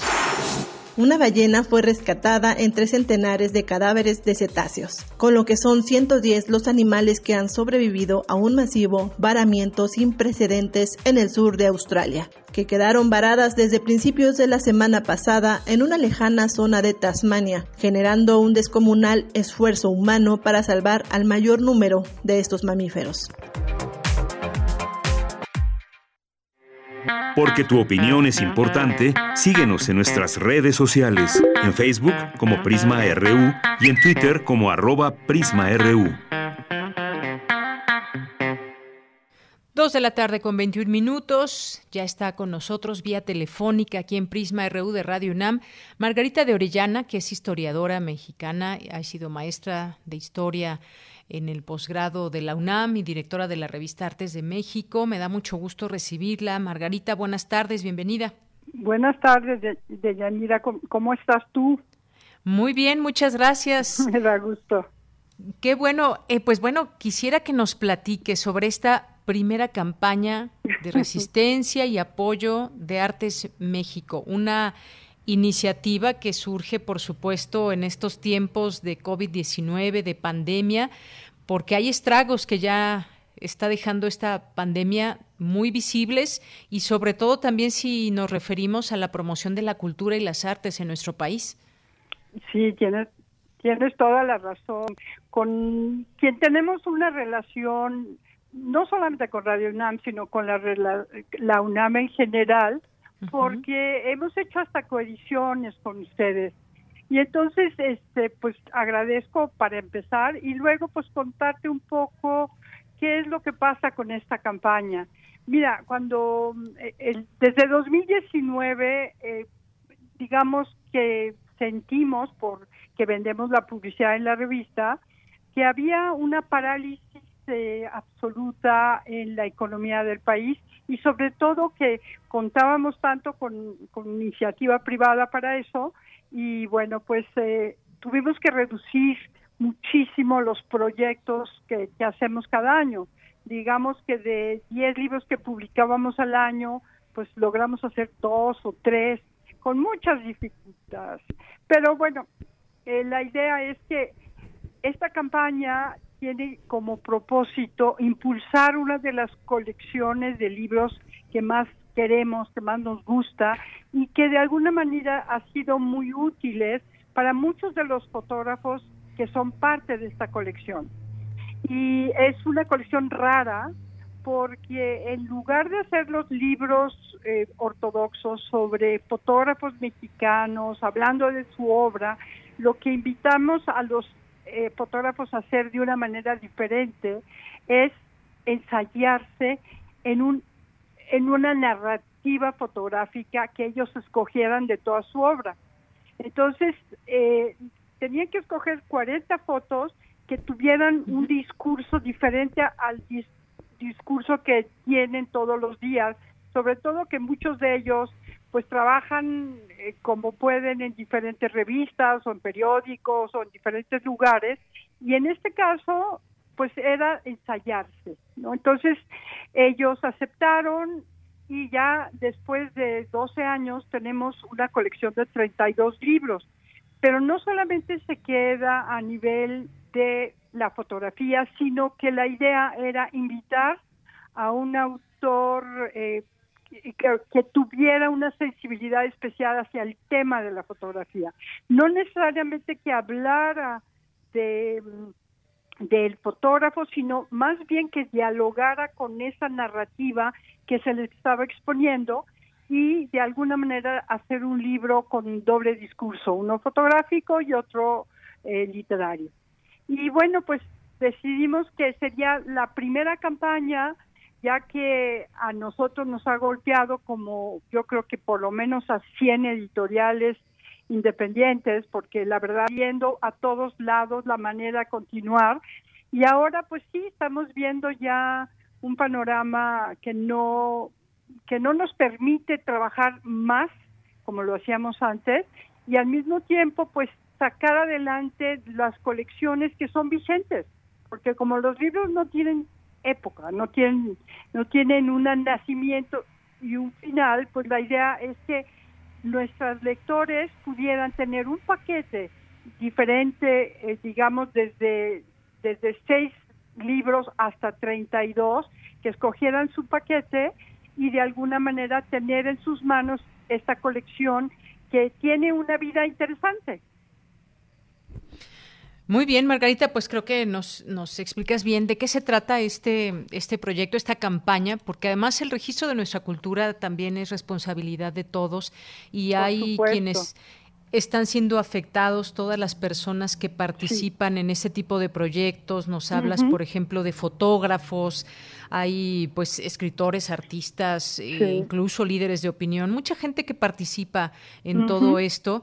Y me gustaría también que nos digas dónde eh, podemos consultar todo esto que nos eh, platicas para que la gente pueda acceder a ello y de esta manera quien tenga la posibilidad pues pueda, pueda apoyar. Pues con mucho gusto, muchas gracias. Mira, tenemos nuestra página que es www.artesdemexico.com. Ahí tú entras y vas a ver eh, entre las colecciones, porque tenemos como ocho, la colección Luz Portátil, tú ves cada uno de los libros, haces una selección y, y eh, tenemos ahí, ahí mismo la el anuncio de la campaña donde apachurras un botón y entonces te dicen cómo puedes pagar y por supuesto los libros se mandan a tu casa sin ningún eh, cobro porque lo único que, que podemos hacer es eso, aunque no al extranjero, desgraciadamente quienes han accedido de fuera, pues de alguna manera sí aumentamos el precio de envío, pero en este caso la idea es que escojan ya sean de un paquete de seis hasta, hasta cinco paquetes eh, que, que son casi, es más, toda la colección, son 32 libros que tiene la colección y prometo que puede ser una experiencia diferente y muy agradable y, y de alguna manera pues ayudarnos a sobrevivir porque así como estamos nosotros como te digo, yo creo que hay por lo menos 100 editoriales independientes que están en una tablita, ¿no? Así es. Y bueno, las temáticas, no sé si quieres comentarnos un poco, son variadas estas temáticas. Mira, es una colección que tiene una enorme variedad de, no solamente de temas, sino que cada fotógrafo tiene un mundo particular que no se parece al de al lado. Y entonces tenemos temas como la ciudad, por ejemplo, tenemos sobre China, sobre Japón, sobre la India, que son las experiencias de estos fotógrafos que a lo mejor fueron a trabajar para otra cosa, pero que lograron eh, de alguna manera entrar en el país y de ahí eh, poder hacer ensayos, ¿no? Tenemos eh, uno que es muy bonito, que es una entrada a un bosque, y de Alicia Ahumada, que es una fotógrafa muy buena, que hace unos encuadres a los árboles de esos bosques que es como, pues, son como cuerpos humanos muy sugerentes. Y, y luego, pues, tenemos eh, varias, a, esta gran fotógrafa que hace microfotografía, que hace fotografía de microorganismos diminutos y que luego los colorea. Y, y este también tenemos uno que es muy fuerte, que es sobre la defensa de los animales y es un poco todo lo que sufren los animales en diferentes circunstancias, ¿no? De Lidet Fernández. y, eh, y así cada uno es verdaderamente distinto. Tenemos uno de Paisajes de Veracruz, de Adrián Mendieta, que es un gran fotógrafo y que estaba tan contento con su libro porque además ha sido maestro de muchas generaciones de fotógrafos que han pasado en, por la Universidad de Jalapa. Y así te digo, miles, miles de, temas. Y lo que ha sido muy lindo es que cuando hemos llevado estas exposiciones, porque además hemos llevado exposiciones de, de estos fotógrafos fuera de México, lo que más sorprende son los mundos intensos de cada uno de esos fotógrafos. Y como no se parece a nada, a ninguno. Así es. Bueno, pues cuántas cosas que, que, nos platicas, Margarita. La verdad es que con ese entusiasmo, con esa también a la vez preocupación por lo que está pasando, pues esta es una manera de apoyar, habla de esa sensibilidad también, porque pues lo que estamos pasando desde muchas áreas requiere de esa atención y de ese entusiasmo y qué mejor hacerlo también de esta parte que es la, la, promoción de la cultura y las artes en nuestro país. Pues no me resta más que agradecerte, no sé si quieres agregar algo más. No, pues yo al contrario vuelvo a agradecer a, a Radio UNAM que me den este espacio y cualquier otra cosa estamos a sus órdenes cuando nos necesite. Muchas gracias, Margarita. Recuerdo la página que es www.artesdemexico.com. Muy bien. Pues muchísimas gracias y desde aquí un abrazo. ¿eh? Igualmente, hasta muy pronto. Adiós. Hasta muy pronto, adiós. Margarita de Orellana, historiadora, mm, ha sido maestra de historia en el posgrado de la UNAM y directora de la revista Artes de México entren a esta página de internet para que pues sepan de lo que estábamos hablando, de lo que ella nos habla y esta posibilidad también a quien pueda hacerlo de apoyar esta, esta campaña de resistencia y apoyo de Artes de México. Continuamos. Relatamos al mundo. Relatamos al mundo.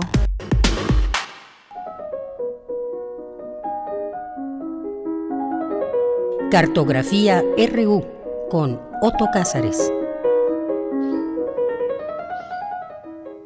Bien, pues Otto Cázares ya está en la línea telefónica y lo saludamos con mucho gusto. Otto, buenas tardes. Buenas tardes. Yo estoy con nostalgia por el calor, por el fuego de la cabina radiofónica, pero también estoy muy contento de saludarlos desde casa.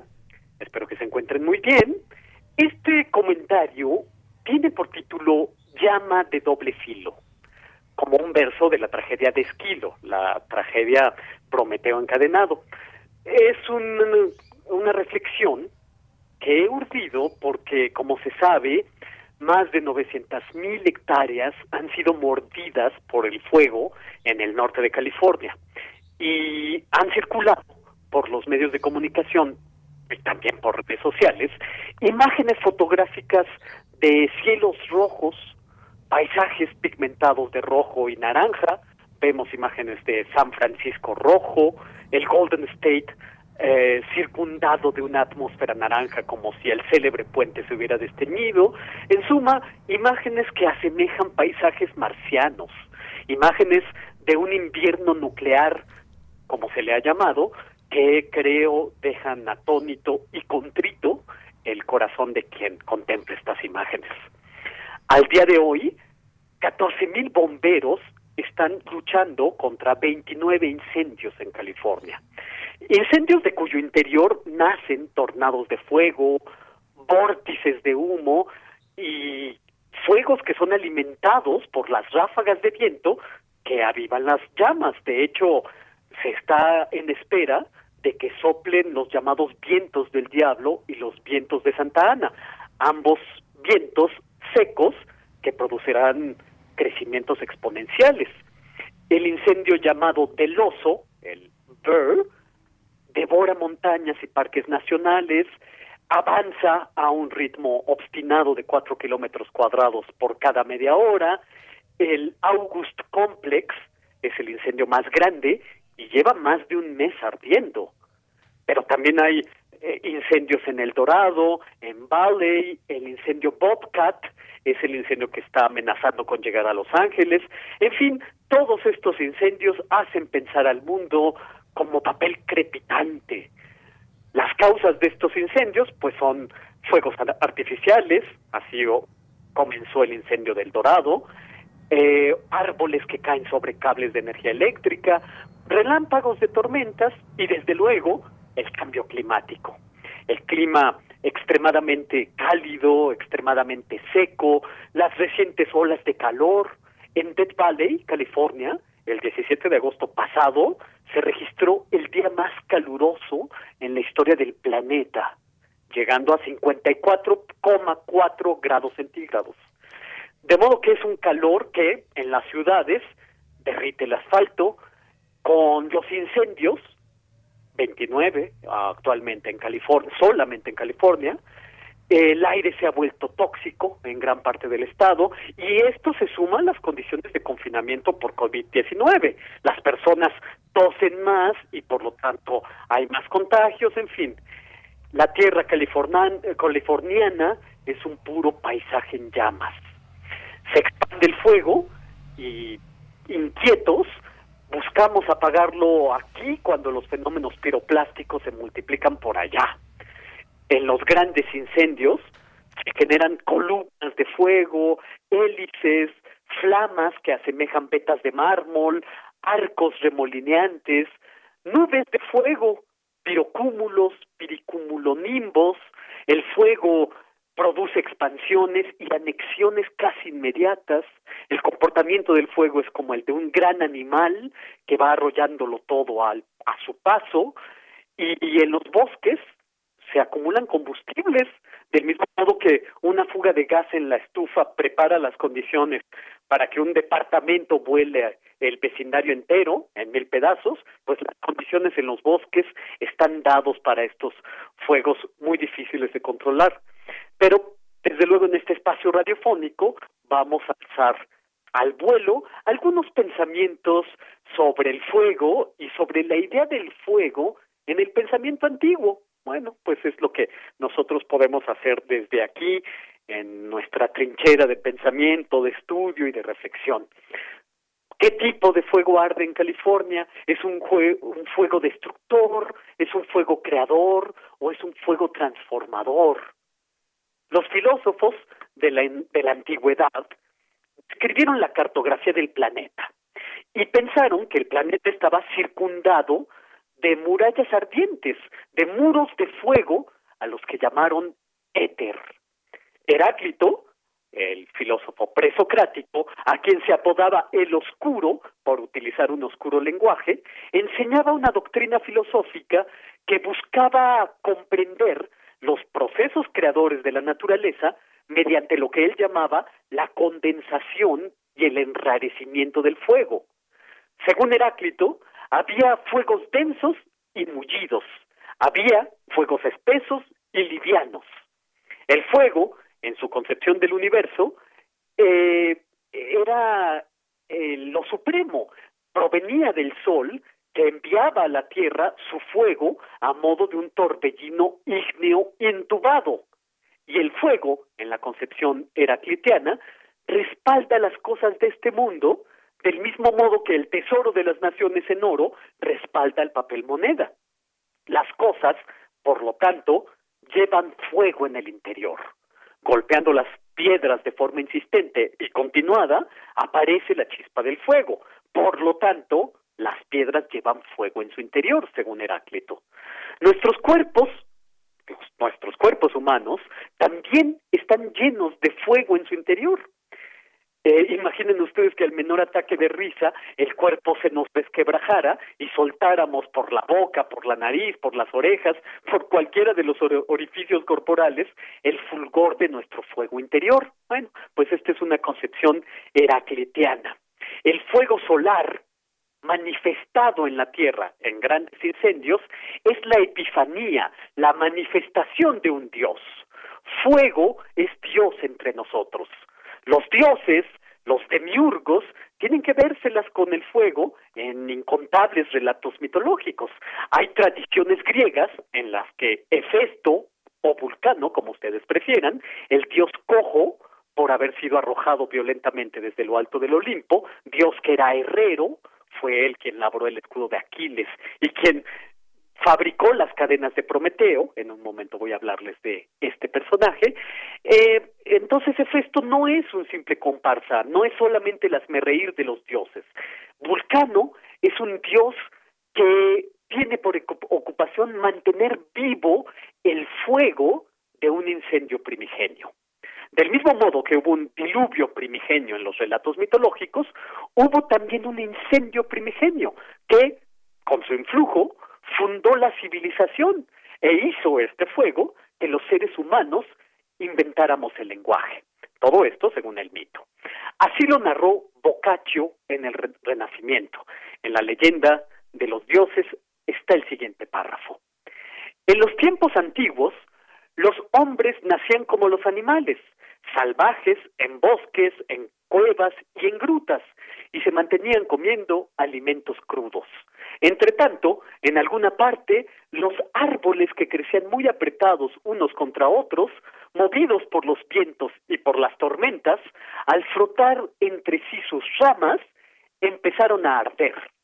Aterrorizados por las llamas, los que estaban cerca de aquel sitio huyeron cuando se calmó la tormenta, se acercaron y dándose cuenta de lo agradable que era para sus cuerpos el calor del fuego, echaron madera encima y así, manteniéndolo vivo, trajeron a alguno de sus semejantes e indicándoles el fuego con gestos, les mostraron cómo se podía usar.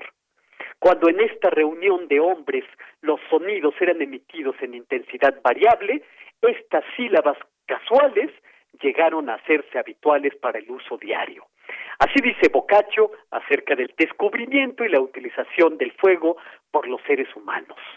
También en la mitología, ni Prometeo ni Agni son personajes que se aterroricen del fuego. Agni, en la mitología hindú, devora al fuego y Prometeo, en la mitología griega, lo roba. Agni es uno de los nueve guardianes del mundo. Guarda el sudeste montado sobre un macho cabrío. Los antiguos Vedas, los antecesores de los hindúes, diferenciaban entre el fuego sobre la tierra, el fuego del aire y el fuego del sol. El fuego terrestre, que es el que nosotros podemos conocer en incendios, es el encargado de llevar los sacrificios a los cielos. El fuego se levanta en las llamas sacrificiales, llamas de siete lenguas. Así se presenta el fuego de Agni, como lenguas, pues a través de sus lenguas, Agni chupa las ofrendas de mantequilla. Prometeo fue el ladrón del fuego divino que después obsequió a los seres humanos, procurándonos con ello inteligencia y capacidad de invención. En dos palabras, con el robo de ese fuego, Prometeo nos regaló la conciencia. Fue el poeta Esquilo quien escribió en el siglo IV antes de nuestra era la tragedia Prometeo encadenado, donde en las pavorosas alturas de la cima rocosa de una montaña se tiene cautivo con pesadas cadenas al titán Prometeo en castigo por que los dioses tomaron por un delito. El delito fue no tanto el robo del fuego, sino la consecuencia de este robo, dar a los humanos una conciencia. De modo que el castigo que recibe Prometeo es que el águila de Zeus desciende a devorarle el hígado. Dentro de una caña robé la recóndita fuente del fuego que se ha revelado como maestro de todas las artes y un gran recurso para los mortales, dice Prometeo encadenado en la tragedia de Esquilo. Las artes son obsequio de Prometeo.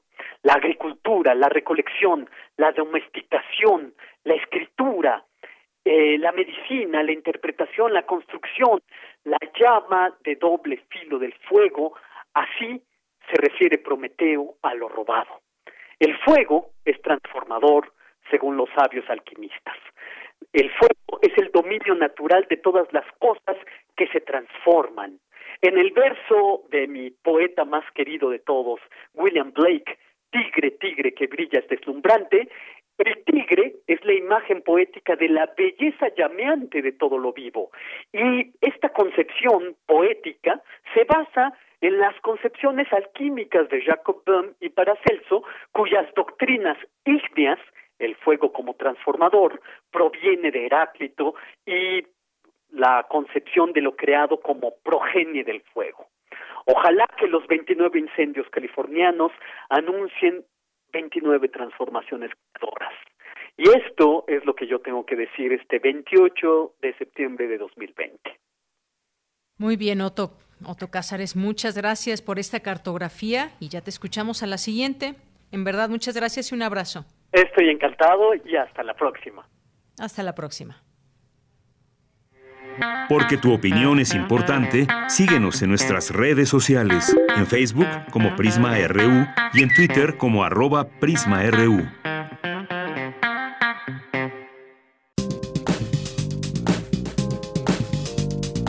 Cultura RU.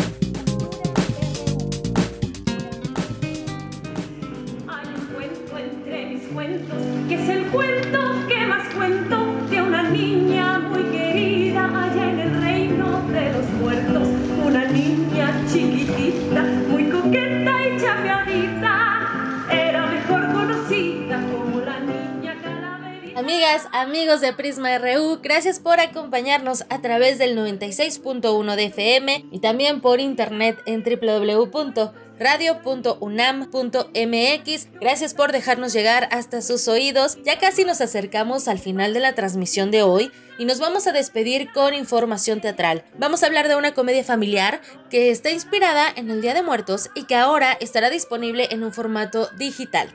Para contarnos más detalles, nos enlazamos con el actor Hamlet Ramírez. Él es parte del elenco de Los Cuentos de la Catrina. Hamlet, en estos meses has estado muy activo en el mundo teatral y en octubre inicias una nueva temporada con los cuentos de la Catrina. Además, estarán celebrando su quinto aniversario a través de nuevas posibilidades digitales. Cuéntanos qué vamos a encontrar en esta historia. Ay, pues mira, qué fortuna que los proyectos puedan tener larga vida y que la- los cuentos de la Catrina estén llegando a su quinto año consecutivo. Creo, creo que eso habla de que también tenemos por aquí una historia bastante sólida y que engancha muchísimo con el público, puesto que se está regresando. Para mí es mi segundo año y estoy feliz de estar participando con ellos. La historia es básicamente la familia Martínez, una familia que so- está compuesta por, por padre, madre y dos hijos, hijo e hija. Y estos padres que inmersos dentro de la vida laboral, la vida adulta, donde el trabajo es tan agobiante y de repente se empiezan a olvidar muchas cosas como, como el juego, el, el, el seguir este, festejando, celebrando nuestras tradiciones, este espíritu de, de, de, de amor y, e inquieto que podrían estar explotando con la relación con sus hijos se ha apagado, ¿no? Tienen el día encima, entonces estamos frente a, frente a- en esta fecha del Día de Muertos y los hijos quieren quieren este festejarlo, pero los padres han perdido completamente el espíritu. Entonces, eso es un detonante para que comience un juego mágico por ahí con, cuando reciben la, la visita de la Catrina, que viene a, a buscar, a intentar hacer que esta familia recupere este espíritu, ¿no? De recuperar justo el festejo de las tradiciones y esta, esta capacidad de jugar como familia, ¿no? Que sea, pues a partir del juego y del encuentro, que puedan ser, ser una familia muchísimo más sólida, mucho más allá de, de, lo que el trabajo nos exige, ¿no? Entonces por ahí hay una visita de, de, varios personajes fantásticos que se van reuniendo en esta, en esta noche de muertos en la casa de la familia Martínez, que van detonando situaciones muy, muy hilarantes, muy atractivas, muy visualmente muy preciosa esta obra de los cuentos de la Catrina, y pues nada, básicamente, a grandes rasgos, eso es. Muy bien. Hamlet, esta obra es para toda la familia y me gustaría saber tu opinión y también tu experiencia. Eh, ¿Qué nos puedes decir del sincretismo de las tradiciones que se abordan en esta obra? Vaya, ¿cómo conjugar justo a través de la imaginación el Halloween y el Día de Muertos? Claro, somos, digo, finalmente el Halloween con nosotros siendo, estando al lado de los Estados Unidos, pues también ya es parte, ¿no? Un, poquito, de, sobre todo en regiones este, mucho más cercanas a la frontera, donde se festeja el Halloween, mucho más hacia el sur, sureste del país, está muchísimo más arraigada la fiesta del Día de Muertos. En mi caso, mi familia es de origen huasteco, pues el chantolo, que se le llama, no puede dejar de festejarse. Y nosotros no estamos planteando ningún juicio encima de, oye, tú mexicano, no celebres esto, ¿no? Al contrario, creo que podemos podemos sumar no más que más que estar restando o, o alejándonos de ciertas ciertas costumbres. Estas las podemos sumar y podemos jugar con ellas. En este caso los cuentos de la Catrina que se acerca a Mr. Treat que como representante de las fiestas de Halloween junto con la Catrina creo que es una dinámica muy muy bonita. Y eso finalmente también se ha ido sumando a nuestra sociedad no cada vez más festejamos ambas cosas. Entonces yo creo que las dos son un gran pretexto como para generar esto no encuentro entre las familias. Por supuesto como lo mencionas más vale sumar que restar. Eh, la obra estará disponible este mes, del 3 al 31 de octubre. ¿Cómo le podemos hacer para verlos, para disfrutar de estos cuentos de la Catrina, que, dicho sea de paso, cuenta con un gran elenco? Sí, vamos a estar del, del 3 de octubre al 31 de octubre, pero también se suman el domingo primero y el lunes 2, o sea, las meras fechas de, del festejo del Día de Muertos. Eh, los boletos se, se pueden conseguir las pantallas a través de Boletia, de la plataforma de Boletia, y no tienen que descargar ninguna aplicación. Boletia tiene su propia plataforma, entonces les dan un link a través de su correo electrónico y de ahí se conectan. Bien, buscamos Boletia, Cuentos de la Catrina y eso nos enlaza con esta obra. Hamlet, y en este aspecto de las nuevas posibilidades, ¿qué nos puedes compartir de estos nuevos rumbos que ha tomado el teatro y que nos permiten seguir disfrutando de las artes escénicas a través de las pantallas, de la virtualidad? Pues mira, el teatro siempre ha continuado. Digo, nunca se ha parado. Ciertamente esta cuarentena fue un suceso histórico donde los teatros se pararon en todo el mundo durante ciertos días, pero finalmente hay que buscar eh, nuevos caminos y nuevas maneras de seguir contando historias y de estar llegando al público. Entonces, eh, pues mira, también la, la, la, cuarentena no nada más trae cosas negativas, también nos está dando la oportunidad de, buscar nuevas maneras de, contar historias. En este caso, los cantos de la Catrina hemos estado trabajando durísimo, ahorita vengo saliendo del escenario para hacer esta, entrevista, porque justo estamos trabajando a varias cámaras para poder hacer una narrativa que, vaya más allá de, del teatro con una cámara fija registrando lo que nosotros hacemos sobre el escenario, ¿no? Entonces, sí, buscar un énfasis y poner los acentos donde tiene que estar aprovechando las herramientas que se tienen a la mano para para poder contar historias, ¿no? Entonces, yo creo que los cuentos de la Catrina va a tener un gran, gran resultado en cuanto al producto terminado y la gente va a conectar padrísimo como si estuvieran sentados en una butaca, pero pues desde la comodidad de su hogar. Eso, entonces tenemos una cita a partir del 3 de octubre para descubrir el mundo mágico de los cuentos de la Catrina. Hamlet Ramírez, siempre es un gusto poder conversar contigo. Gracias por tomar la llamada. No, hombre, muchísimas gracias a ustedes y ojalá que, que, dentro de las cosas positivas que trae esta situación que estamos viviendo de la pandemia, se rompan las fronteras y la gente pueda conectar y ver este fenómeno teatral que sucede en la Ciudad de México, pero que rompiendo fronteras puede suceder en cualquier parte del mundo. Así es, que esto sea un buen pretexto para explorar esas nuevas formas, esas nuevas teatralidades y también compartirlo sobre todo en familia. Gracias, Hamlet. Muchísimas gracias a ustedes. Abrazo enorme. Igualmente. Hasta luego. Bye. Él fue Hamlet Ramírez, actor y también parte del elenco de los cuentos de La Catrina. Recuerden que para más información pueden seguir nuestras redes sociales. En Twitter estamos como arroba prisma.ru y a mí me pueden encontrar en arroba tamaraquiros-m. Que tengan un excelente inicio de semana. Hasta mañana.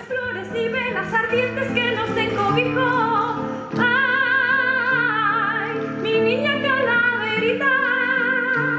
Tus rimas, tus dichos y tus entredichos nos llenan de regocijo.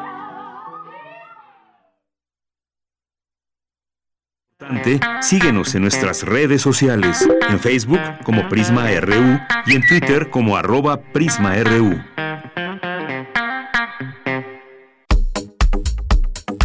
Nacional RU.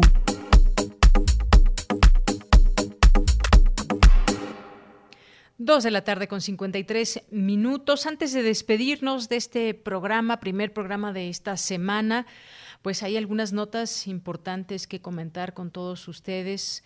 Una de ellas pues tiene que ver con que ya esta enfermedad de COVID-19 supera el millón de fallecimientos en todo el mundo.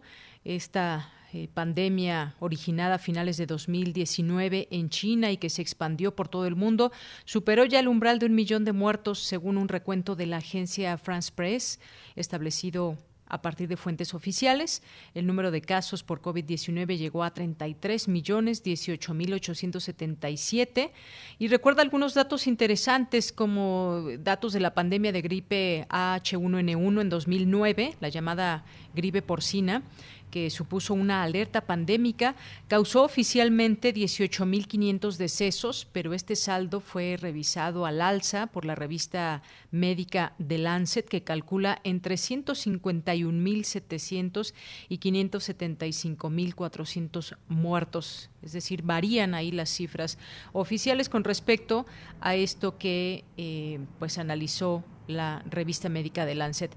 La epidemia del síndrome respiratorio agudo severo también fue causada por un virus aparecido en China. Fue el primer coronavirus en desencadenar el pánico mundial, pero en total causó 774 muertos entre 2002 y 2003. Los coronavirus, pues recordarlo, son una familia, una amplia familia de virus que pueden causar enfermedades. Y bueno, pues epidemias eh, gripales, el saldo de COVID-19 se suele comparar con los de la gripe estacional.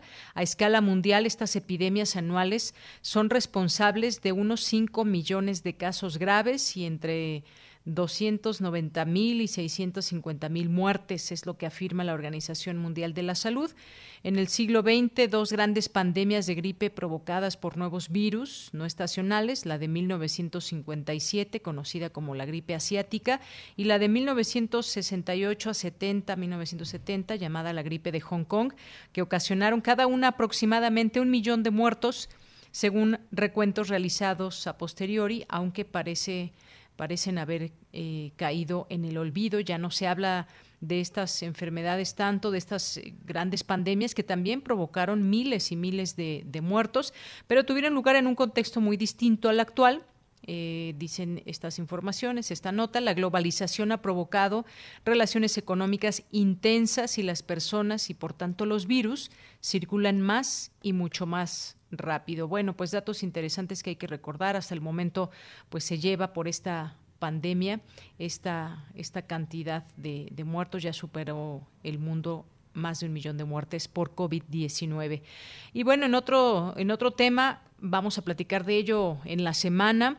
Hay una iniciativa del presidente López Obrador para reformar el sistema de pensiones envió a la Cámara de Diputados su iniciativa de reforma en materia de pensiones, donde propone, entre otras medidas, reducir de 1.250 a 1.000 las semanas mínimas de cotización. Esta iniciativa que plantea reformas y adiciones a diversas disposiciones de la ley del Seguro Social y de la Ley de los Sistemas de Ahorro para el Retiro también contempla incrementar a partir de 2023 la aportación total a la cuenta individual de los trabajadores de 6.5% a 15% más la cuota social. Vamos a analizarla a lo largo de esta de esta semana, un tema también importante que seguramente pues le interesa a muchos que ya ya empezaron a leer sobre esta iniciativa del, del presidente.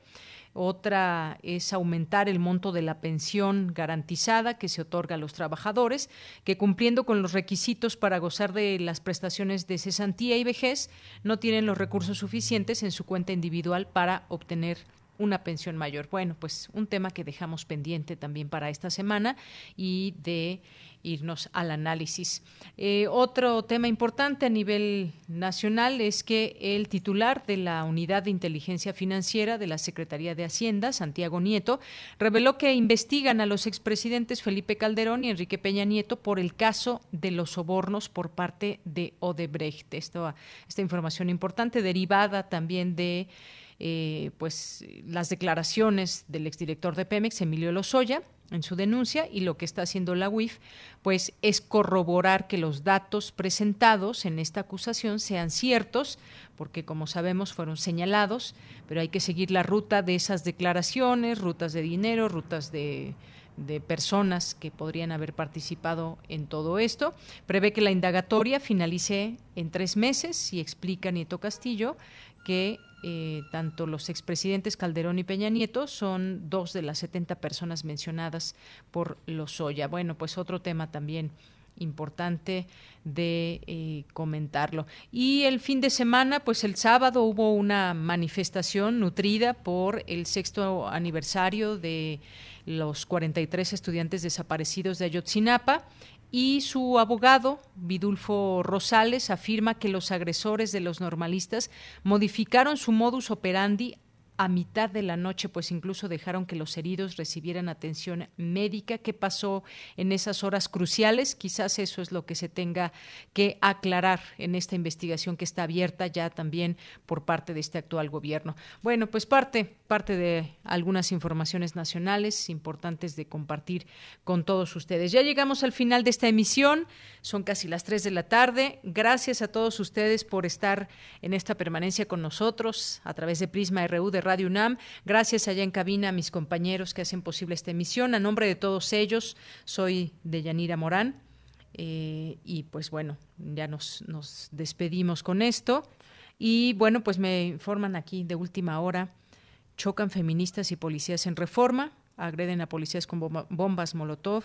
Y bueno, pues les tendremos la información el día de mañana. Muchísimas gracias por su atención. Que tenga muy buena tarde y muy buen provecho. Hasta mañana.